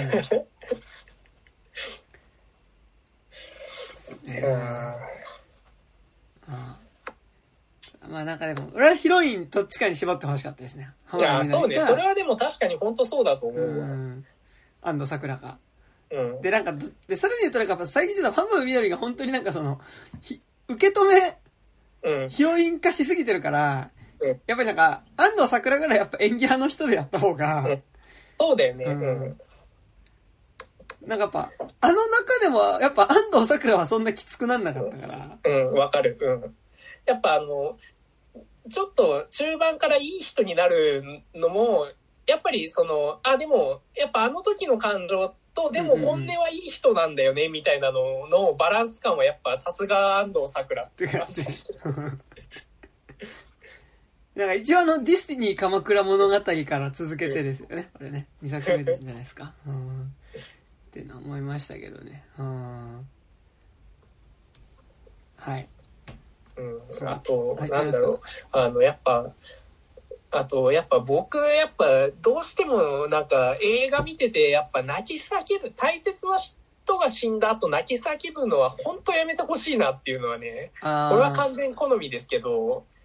なんか、スピーディーじゃないし、うんなんか、まあ、全然あってもいいと思うんだけど、なんか、あの、中盤のその、主人公の行為のきっかけになるシーンで、それっていうのは、ちょっと、なんかラストとかならわかるんですよ。うんうんラストで、なんか、あの、ヒロイン死んじゃったとか、大切な人死んじゃったで、わーってなるのは、それでジエンドとかならいいんだけど、なんか中盤の時に、なんか、それをきっかけに行動を始めるってなってくるシーンで、あれやられると、なんかすごい感情が限定されるというか、気はしてて、だから、今作だったら、そのあの後のシーンでもう、あの、まあ、なかなか難しいけど、そその後もすぐにそのゴジラを倒す作戦会議に、あの、乗り気で行く神木隆之介みたいな感じの方が、うんうんうん。なんかゴジラに対する殺意とか、なんかそういうのはなんかよりなんか描かなくてもなんか短縮できるし、なんかスマートに描けるんじゃないのかなとかは、なんかすごい、すごいめんどくさいけど思っちゃったりしましたね、なんか。うんまあ、結構なんかそのめっちゃ叫ぶじゃなくても結構基うん本神木隆之介演じるキャラクターっていうのがなんかうん。黙ってるか急にすげえ叫ぶかのなんかやっうんぱそういう感じだったからねそうそうそう。なんか、それ、うん、あの、別に叫ばなくてもわかるよっていうのうは、んすごいなんか、こっちそんなバカじゃないからみたいなのはね、すごい思いましたね、なんか。確かにね。うんそうなんですよね。まあなんかそこも含めてなんかななんだろうその余計な親切設計っていうかさ。そうね。うんなんか、なんか観客の対象年齢すげえ下げられ、まあ、ででもなんか、うん、でも、それでいいのかなっていうのはね、なんか難しいっすよね、なんか。でもなんかやっぱそのそれこそやっぱうん。本当に老若男女だからちっちゃい子からおじいちゃんまで見に来る、おじいちゃんおばあちゃんまで見に来るって言った時にまあこの作りになったっていうのはうん分からいではないですけどうん。でもなんかねそうなんですよね。うんいや、だってさ、あれ、54年のゴジラって90分ぐらいだよね。あ確か96分だよね。うんでさ、あ、あのー絶対あっちの方がさ、濃厚なドラマ展開してるのになんで15分ぐらい短いんだよって話になるじゃないですか。いやでもなんかそれで言うとやっぱさ昔のドラマって見返して思ったけど、うん人間ドラマパート時間割いてるようでそんなマジで割いてないんだよねなんかうんそうそう。最初の方って本当になんかそのなんかゴジラが出てきた島の島民の話とさうん。あと、まあ、国会とさなんかその超とかだから結構いろいろ視点が多分そのちょっと群像劇っぽいところからなんかうんまあ、ちょっとずつその芹沢博士およびそのまあその幼馴染だったりうんっていうなんかその人間ドラマにうん。フォーカスが絞られていくんだけど結構そうじゃないパートがすごい長いし人間ドラマパートも実はそんなないないんだなっていうのをうん。なんかあのマイナス1を見た後に見たからなんかそれはすごい思ったなんか。うん。うん。で、しかもないのに語れてるじゃないですか、ちゃんうとだからさ、やっぱ、あの、効率のいい語りってこういうことなんだよ みたいな。なんか、ねすごい、50年代ぐらいの映画見てるとね、なんか、そそういう感情すごい思いますよね。なんか。だしなんかもうちょっとなんかそのなんだろうあのー抽象度も高いしねやっぱうん、うん。50そうね年の方が、だからそのさっき言ったみたいにその芹沢博士のドラマとしてっってなんか話したけど、その芹沢博士のドラマとしてって要素ってそんなないから、うん、うん。読み解くと、読み解くっていうかそういう見方をすればそういう見方もできるけどって感じだからさ。そう。なんかそこ行くとやっぱ本当今回限限定的ではね、あったよね。うん。そう。でありますね。うんやだから、なんか、それでもやっぱ当時の観客にはあれでもうちゃんと受けてるってことなんだからさ、なんか、なんかやっぱもうちょっとその観客のこと信頼して作ってもらってもいいんですよみたいなのはすごい思っちゃいますよね、なんか。うんうん。うん。うんそれはねどうなんだろう。あそうだよね。なんかどどの程度説明でもなんか分かんなくても楽しいってあるじゃんそうそうそうそうそう。で、多分さ、あの、と54年のゴジラを見た子供はさ、多分人間ドラマパートなんて多分そんな分かってもないうんうんうん気はす,、するんだよねうんうんうん。で、後から見てっていうのは、こう、人は多かったと思うから、なんかやっぱ、それでいいじゃんっていう気はね、しますよね、なんかう。んなんか分かんなかったけど楽しいみたいな感じとかさ、うん。なんか分かんなかったものが何だろうっていつまでもうんもやもや思い続けてなんかまた何年後かに見た時に分かるみたいなさ、うん、なんかやっぱ説明できないとうん、見た気がしないっていうかさうん、うん。なんかそれは観客の問題なのか説明できるものにしないと観客が満足しないと思っちゃってる作り側作り手というか制作会社側の 配給とかの問題なのかって分かんないけど、うん。ど卵が先かひよこが先か問題ですよね。ね。でもなんかやっぱね今やっぱその解説とか出回りすぎてる気は本当になんか常々思うけど、思うので、そう。いや分かんなくていいじゃんって思うんだけどね、うん。まあ、別に分かるために見に行ってるわけでもねえしっていう、うん。そうね。うんっていう全部分かっちゃうとつまんないですからね、やっぱりうん。でももしかすると我々もしかしてゴゴジラマイナス0の、うんあマイナス1のことがうんまだ分かってないかもしれない、わ、わ、分かってないですよ。そりゃ、その他者が作ってるものなんて100%分かってないし、分かんない自分なりのね、全部解釈ですからねう。んそうなんですよねでもなんか、うん。あのーなんか最近やっぱさ、なんか、あのー教養で殴ってくるタイプの映画って少なくなりましたよね、なんあか。ななんていうの？なんか別にその、あのーなんて言うんだろうな、なんかその、ペダンティックとかそういう意味ではなくてさ、なんか今作だってた多分神木くんのキャラって白芸的なさ、エイハブ船長としても描けたわけうんなんだけど、そういうさ、その神話的な人物としてはやっぱ描くっていう選択肢はなかったし、なんか、その辺のなんて言うんだろう、あのーもうちょっと、なんか文芸というか、なんて言うんだろうな、なんかもうちょっとその映画以外の、なんか、教養込みでのなんか描き方っていうのもやっぱしてないのかなっていうのはね、ちょっと、もうちょっと、個人的にはやっぱエイハブ船長みたいなキャラクターうんめちゃくちゃ好き、あの、不可能、不可能だったり運命に挑んでいくキャラクターってめちゃくちゃその物語の中では入ると思ってるから、好きなんだけど、でも今作のその神木くんはそこまでなんて言うんだろう、あの、不可能ごとにこう、あの、立ち向かっていくっていう感じもそこまでしないし、なんか神話的にもなってないしっていうバランス感ではあったと思うし、なんかそこら辺もね、なんか結構難しいっすよね。ねもうやっぱ大和由紀とかじゃない？そうね。だからそのあそもそも文芸対策っていうのがないからね、うんうんそうそう。うん。なんか、し、なんかなんかさ、あの人の侍とかはさ、うん。アクション対策だけどさ、なんか文芸感もあるじゃないですか。そうね。うんそうそう、なんか、そういうなんか、そういう作、なんか作品みたいなのがね、あれっすよね、なんか。なんかでもだからそれで GMK とかはさ、まあ、だいぶ、まあうんゴジラモスラキングギドラとかはなんかもうちょっとその感じってあったしさ、なんかそのやっぱそのゴジラを収めるための儀式みたいなさ。感じあったし、なんかゴジラって多分それ結構実はやりやすい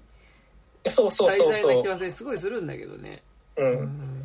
結構さ、あのーぼキングオブモンスターズとかもさ、すごいバカだったけど、超、超神話的に仕上げてたじゃないですか。し、あれは結構さ、そのバカだけど、でも、なんて言うんだろう、その超越的な存在との関係みたいなのは、うんうんうん。意外とその文芸としても語られる要素はあったと思うし、そのスケール感で語られてた作品だから僕はかなり好きだけど、うんうん。なんか、え、なんかそういうこともやっぱりゴジラってできるさあのポテンシャルは持ってるからね、なんか。うん。ね。それこそこねそうなんですよね。うん。なんか「シン・ゴジ」とかの方がまだその感じって多少あったよねなんかね。そう、うんうんうん。し、なんか今作見て、あの、シン・ゴジの評価が結構僕の中では、あ、まだ良かったなっていうのはすごいあった。でもなんかあのうんうん、うん。ま、真逆だよねそのゴジラの捉え方とかもね。うん、うん、うん。し、あとなんか、あの、なんだろう、あの、ノンポリ具合が、こっちの方が、マイナスワンの方が高かったから、それへの拒否感っていうのも強いかもしれない。うんうんうんうん、なんか、なんか全部民間に任せる感じとかさ、今の日本かよみたいな。なんかクラファンで、なんかさ、あの、博物館のさ、あの国立。そう、国立のクラファンみたいなさ、あれでさ、いや、金ねえからクラファンにして、なんかそれが美談になってるみたいな感じの、なんか、あの、国がやんねえから民間がやらされて、なんかそれが美談になってる風な感じの、なんか、ああ、なんか、し新自由主義みたいな感じはしましたね、なんか。あれ俺税金っていうクラウドファンディングにめっちゃ金払ってんだけどみたいなね。そうそうそうそうそう。あれ？みたいなそういう気持ちになってきますからね。あの税金っていうクラウドファンディングって捉え方になっちゃうこと自体が危険なんだけどね。うんう。うん。んそれはねそうっすよね。なんかむしろなんかなんだろうな。庵野秀明の方がもうちょっとなんかそこら辺自覚的ではなんかのんぽいである自分に自覚的ではあるよねうん、そうそうそう。あと、やっぱなんか、あのーなんだろうな、あのー、シン・ゴジの後半でやっぱその防護服かぶって、その顔がなくなって、その、なんて言うんだろう、個人として見えなくなる感じっていうのも、なんか逆にあそこまでやると、その、なんて言うんだろう、あのーまあ、まあ全体主義だけど、まあそれはそれであり、その、なんか全体主義って言ってる分まだマシなんじゃねえかなっていうか、あのーうん。あの、別にそ、その、なんていうの？その、ファシズムであれ、その、どっちで、あの、リベラルであれ、別にどっちでもは、あの、どっち、それはその、あの、なんて言うんだろう、作り手の思想によるけど、なんか言ってる分まだ、あの、なんていうの、マシというか、あの、一応こういう感じで、その全体としての日本みたいな、その、なんで個人として、個人が住む日本ではなくて全体としての日本っていうので立ち向かってるっていうのを、その、ま、まだ描いてる時点で、その、なんだろう、あの、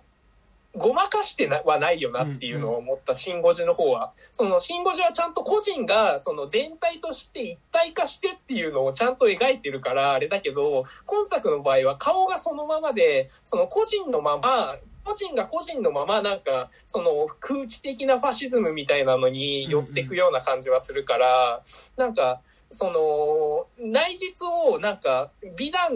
に、んあの、なんて言うんだろうな、その、映画的な嘘のつき方の、なんか、あの、いやらしさがこっちの方が高かったなっていうのがね、うん。すごい、これは完全に個人の好みですけども、でもなんか庵野監督の方がなんかそのクリシェとして描いてることに対して自覚的な気がするし、そうあ、そうね、そうそうそうそう。なんか割となんか山崎隆監督って、まあ、今回脚本もやってるけど、うん。なんかそのクリシェとしてこうエモーションをクリシェの積み重ねとしてエモーションが高ぶっていくことに対して、なんかちゃんと自分も酔ってる感じうん、うん。そうすそう。るんでうん。ね、庵野監督ってなんかこうすると上がるよねっっていうことを分かった上でなんかクリシェとしてそれをやってる感じっていうのが、うん。なんかでもそもそもだってトップを狙うとかってやっぱそのうん、パロディ、パロディじゃないけど、まあなんかその、うん。まあ、ザ・クリシェでやってるものだからさ、あれってなんかその、エースを狙い的なクリシェとトップガン的なクリシェうん。を組み合わせてみたいなことだからさ、うん。あと、まあと宇宙戦艦ヤマト的なクリシェとかさうん、丸々的なクリシェの組み合わせですってことを多分分かった上でやってる感じってすごいするから、なんかこう、多分シン・ゴジラもそうなんだろうなっていう感じがうん。する。し、あとだから多分、両方とも共通してるのは多分その、スムーズにみんなの作戦が展展開すされていくことの気持ちよさをやりたいっていうのは多分両方ともあるんだけど、うん。なんかその中で、ただ作戦が展開してるだけだと多分映画として盛り上がらないから、そこに多分その感情の盛り上がりだったり、そのうん。映画としてそれを見せるための、まあ、クリシェが必要になってくるって言った時に、安野監督って多分それクリシェとしてやってるってことに対してもうちょっと自覚的だけど、ね、なんか山崎隆監督が割とそこで自分もちゃんと熱狂してる感じはするんだけど、でもクリシェやん、これめちゃくちゃって感じはすごいするんだよね。うん。そう。やっぱ、その点、安野さんの方がやっぱモダンな監モダンな監督ですよね。やっぱり。うん。なんか、あの、山崎隆監督は、もうなんか、大きな物語が語れなくなった今でも、まだ大きな物語で語ろうとしてるっていうのは、ある意味、それは、実は大事なことなのかもしれないけど、あの、でもなんか、うん、でもそこに、あの、マジになりすぎ、ま、マジになってるのかわかんないけど、なんかそこにマジになりすぎるのも良くねえなっていううんうんうんうん。いや、だからよくなんか山崎隆監督の方が純粋な感じがするよね、だから、そう、そう、うん。あの、メタ視点が入ってないからね。うん。うん。なんか、安野監督の実写映画の、特に実写映画の演技とかもうん結構きつかったりはするんだけど、うん。でもなんかもうこれはこういうキャラとして描いてますってことに対して多分自覚的だよね。で、なんか、うん。で、これって実質綾波レイじゃんとか実質アスカじゃんとかってなっちゃうのって、まあ、もちろんまあ、それ、安野秀明好きな人ってほぼイコールエヴァンゲリオン好きな人だから、うん。うん。なんか、まあ、俺とかもそうだけど、何を見てもエヴァに見えるみたいなところあるんだけど、あの、それはそれとして多分その、アスカに見える、レイに見えるっていうのは、同時にアスカとレイっていうのも、要はあれもクリシェだからっていうことではあるんだよね、なんかね。うん。うん。うんだとは思うから、うん。そう。そうなんですよ。だからなんか、浜辺美波を使ってることに対する自覚度が違うよね。そうね。なんかさ、最初泥棒っぽくて生意気な感じのキャラクターで出てた、出てきたっていうことがさ、うん。人物造形としての豊かさではねえぞっていうさ、そうね。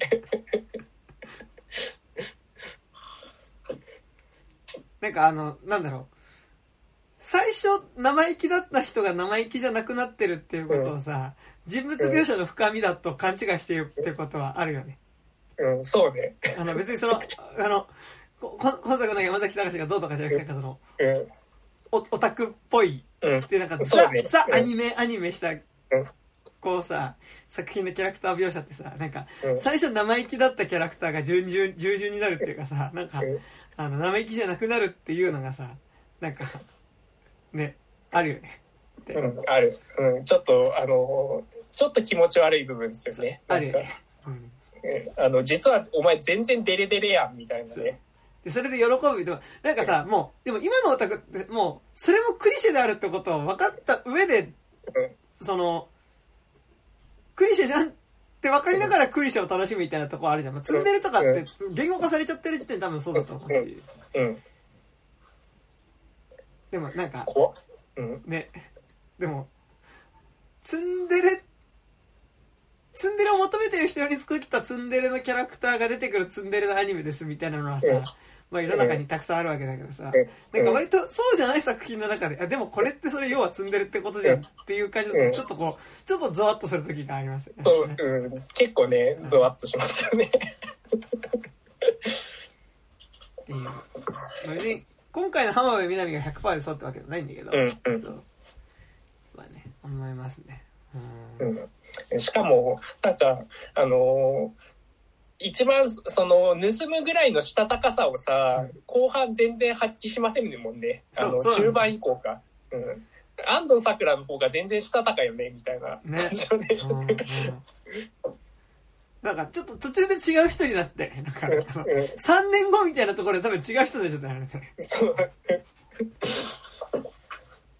ボディスナッチャーされたかもしれないですね。ね いや、そ、そっちはそっちでまた別の別の、でもね、その怖さはありますけど。で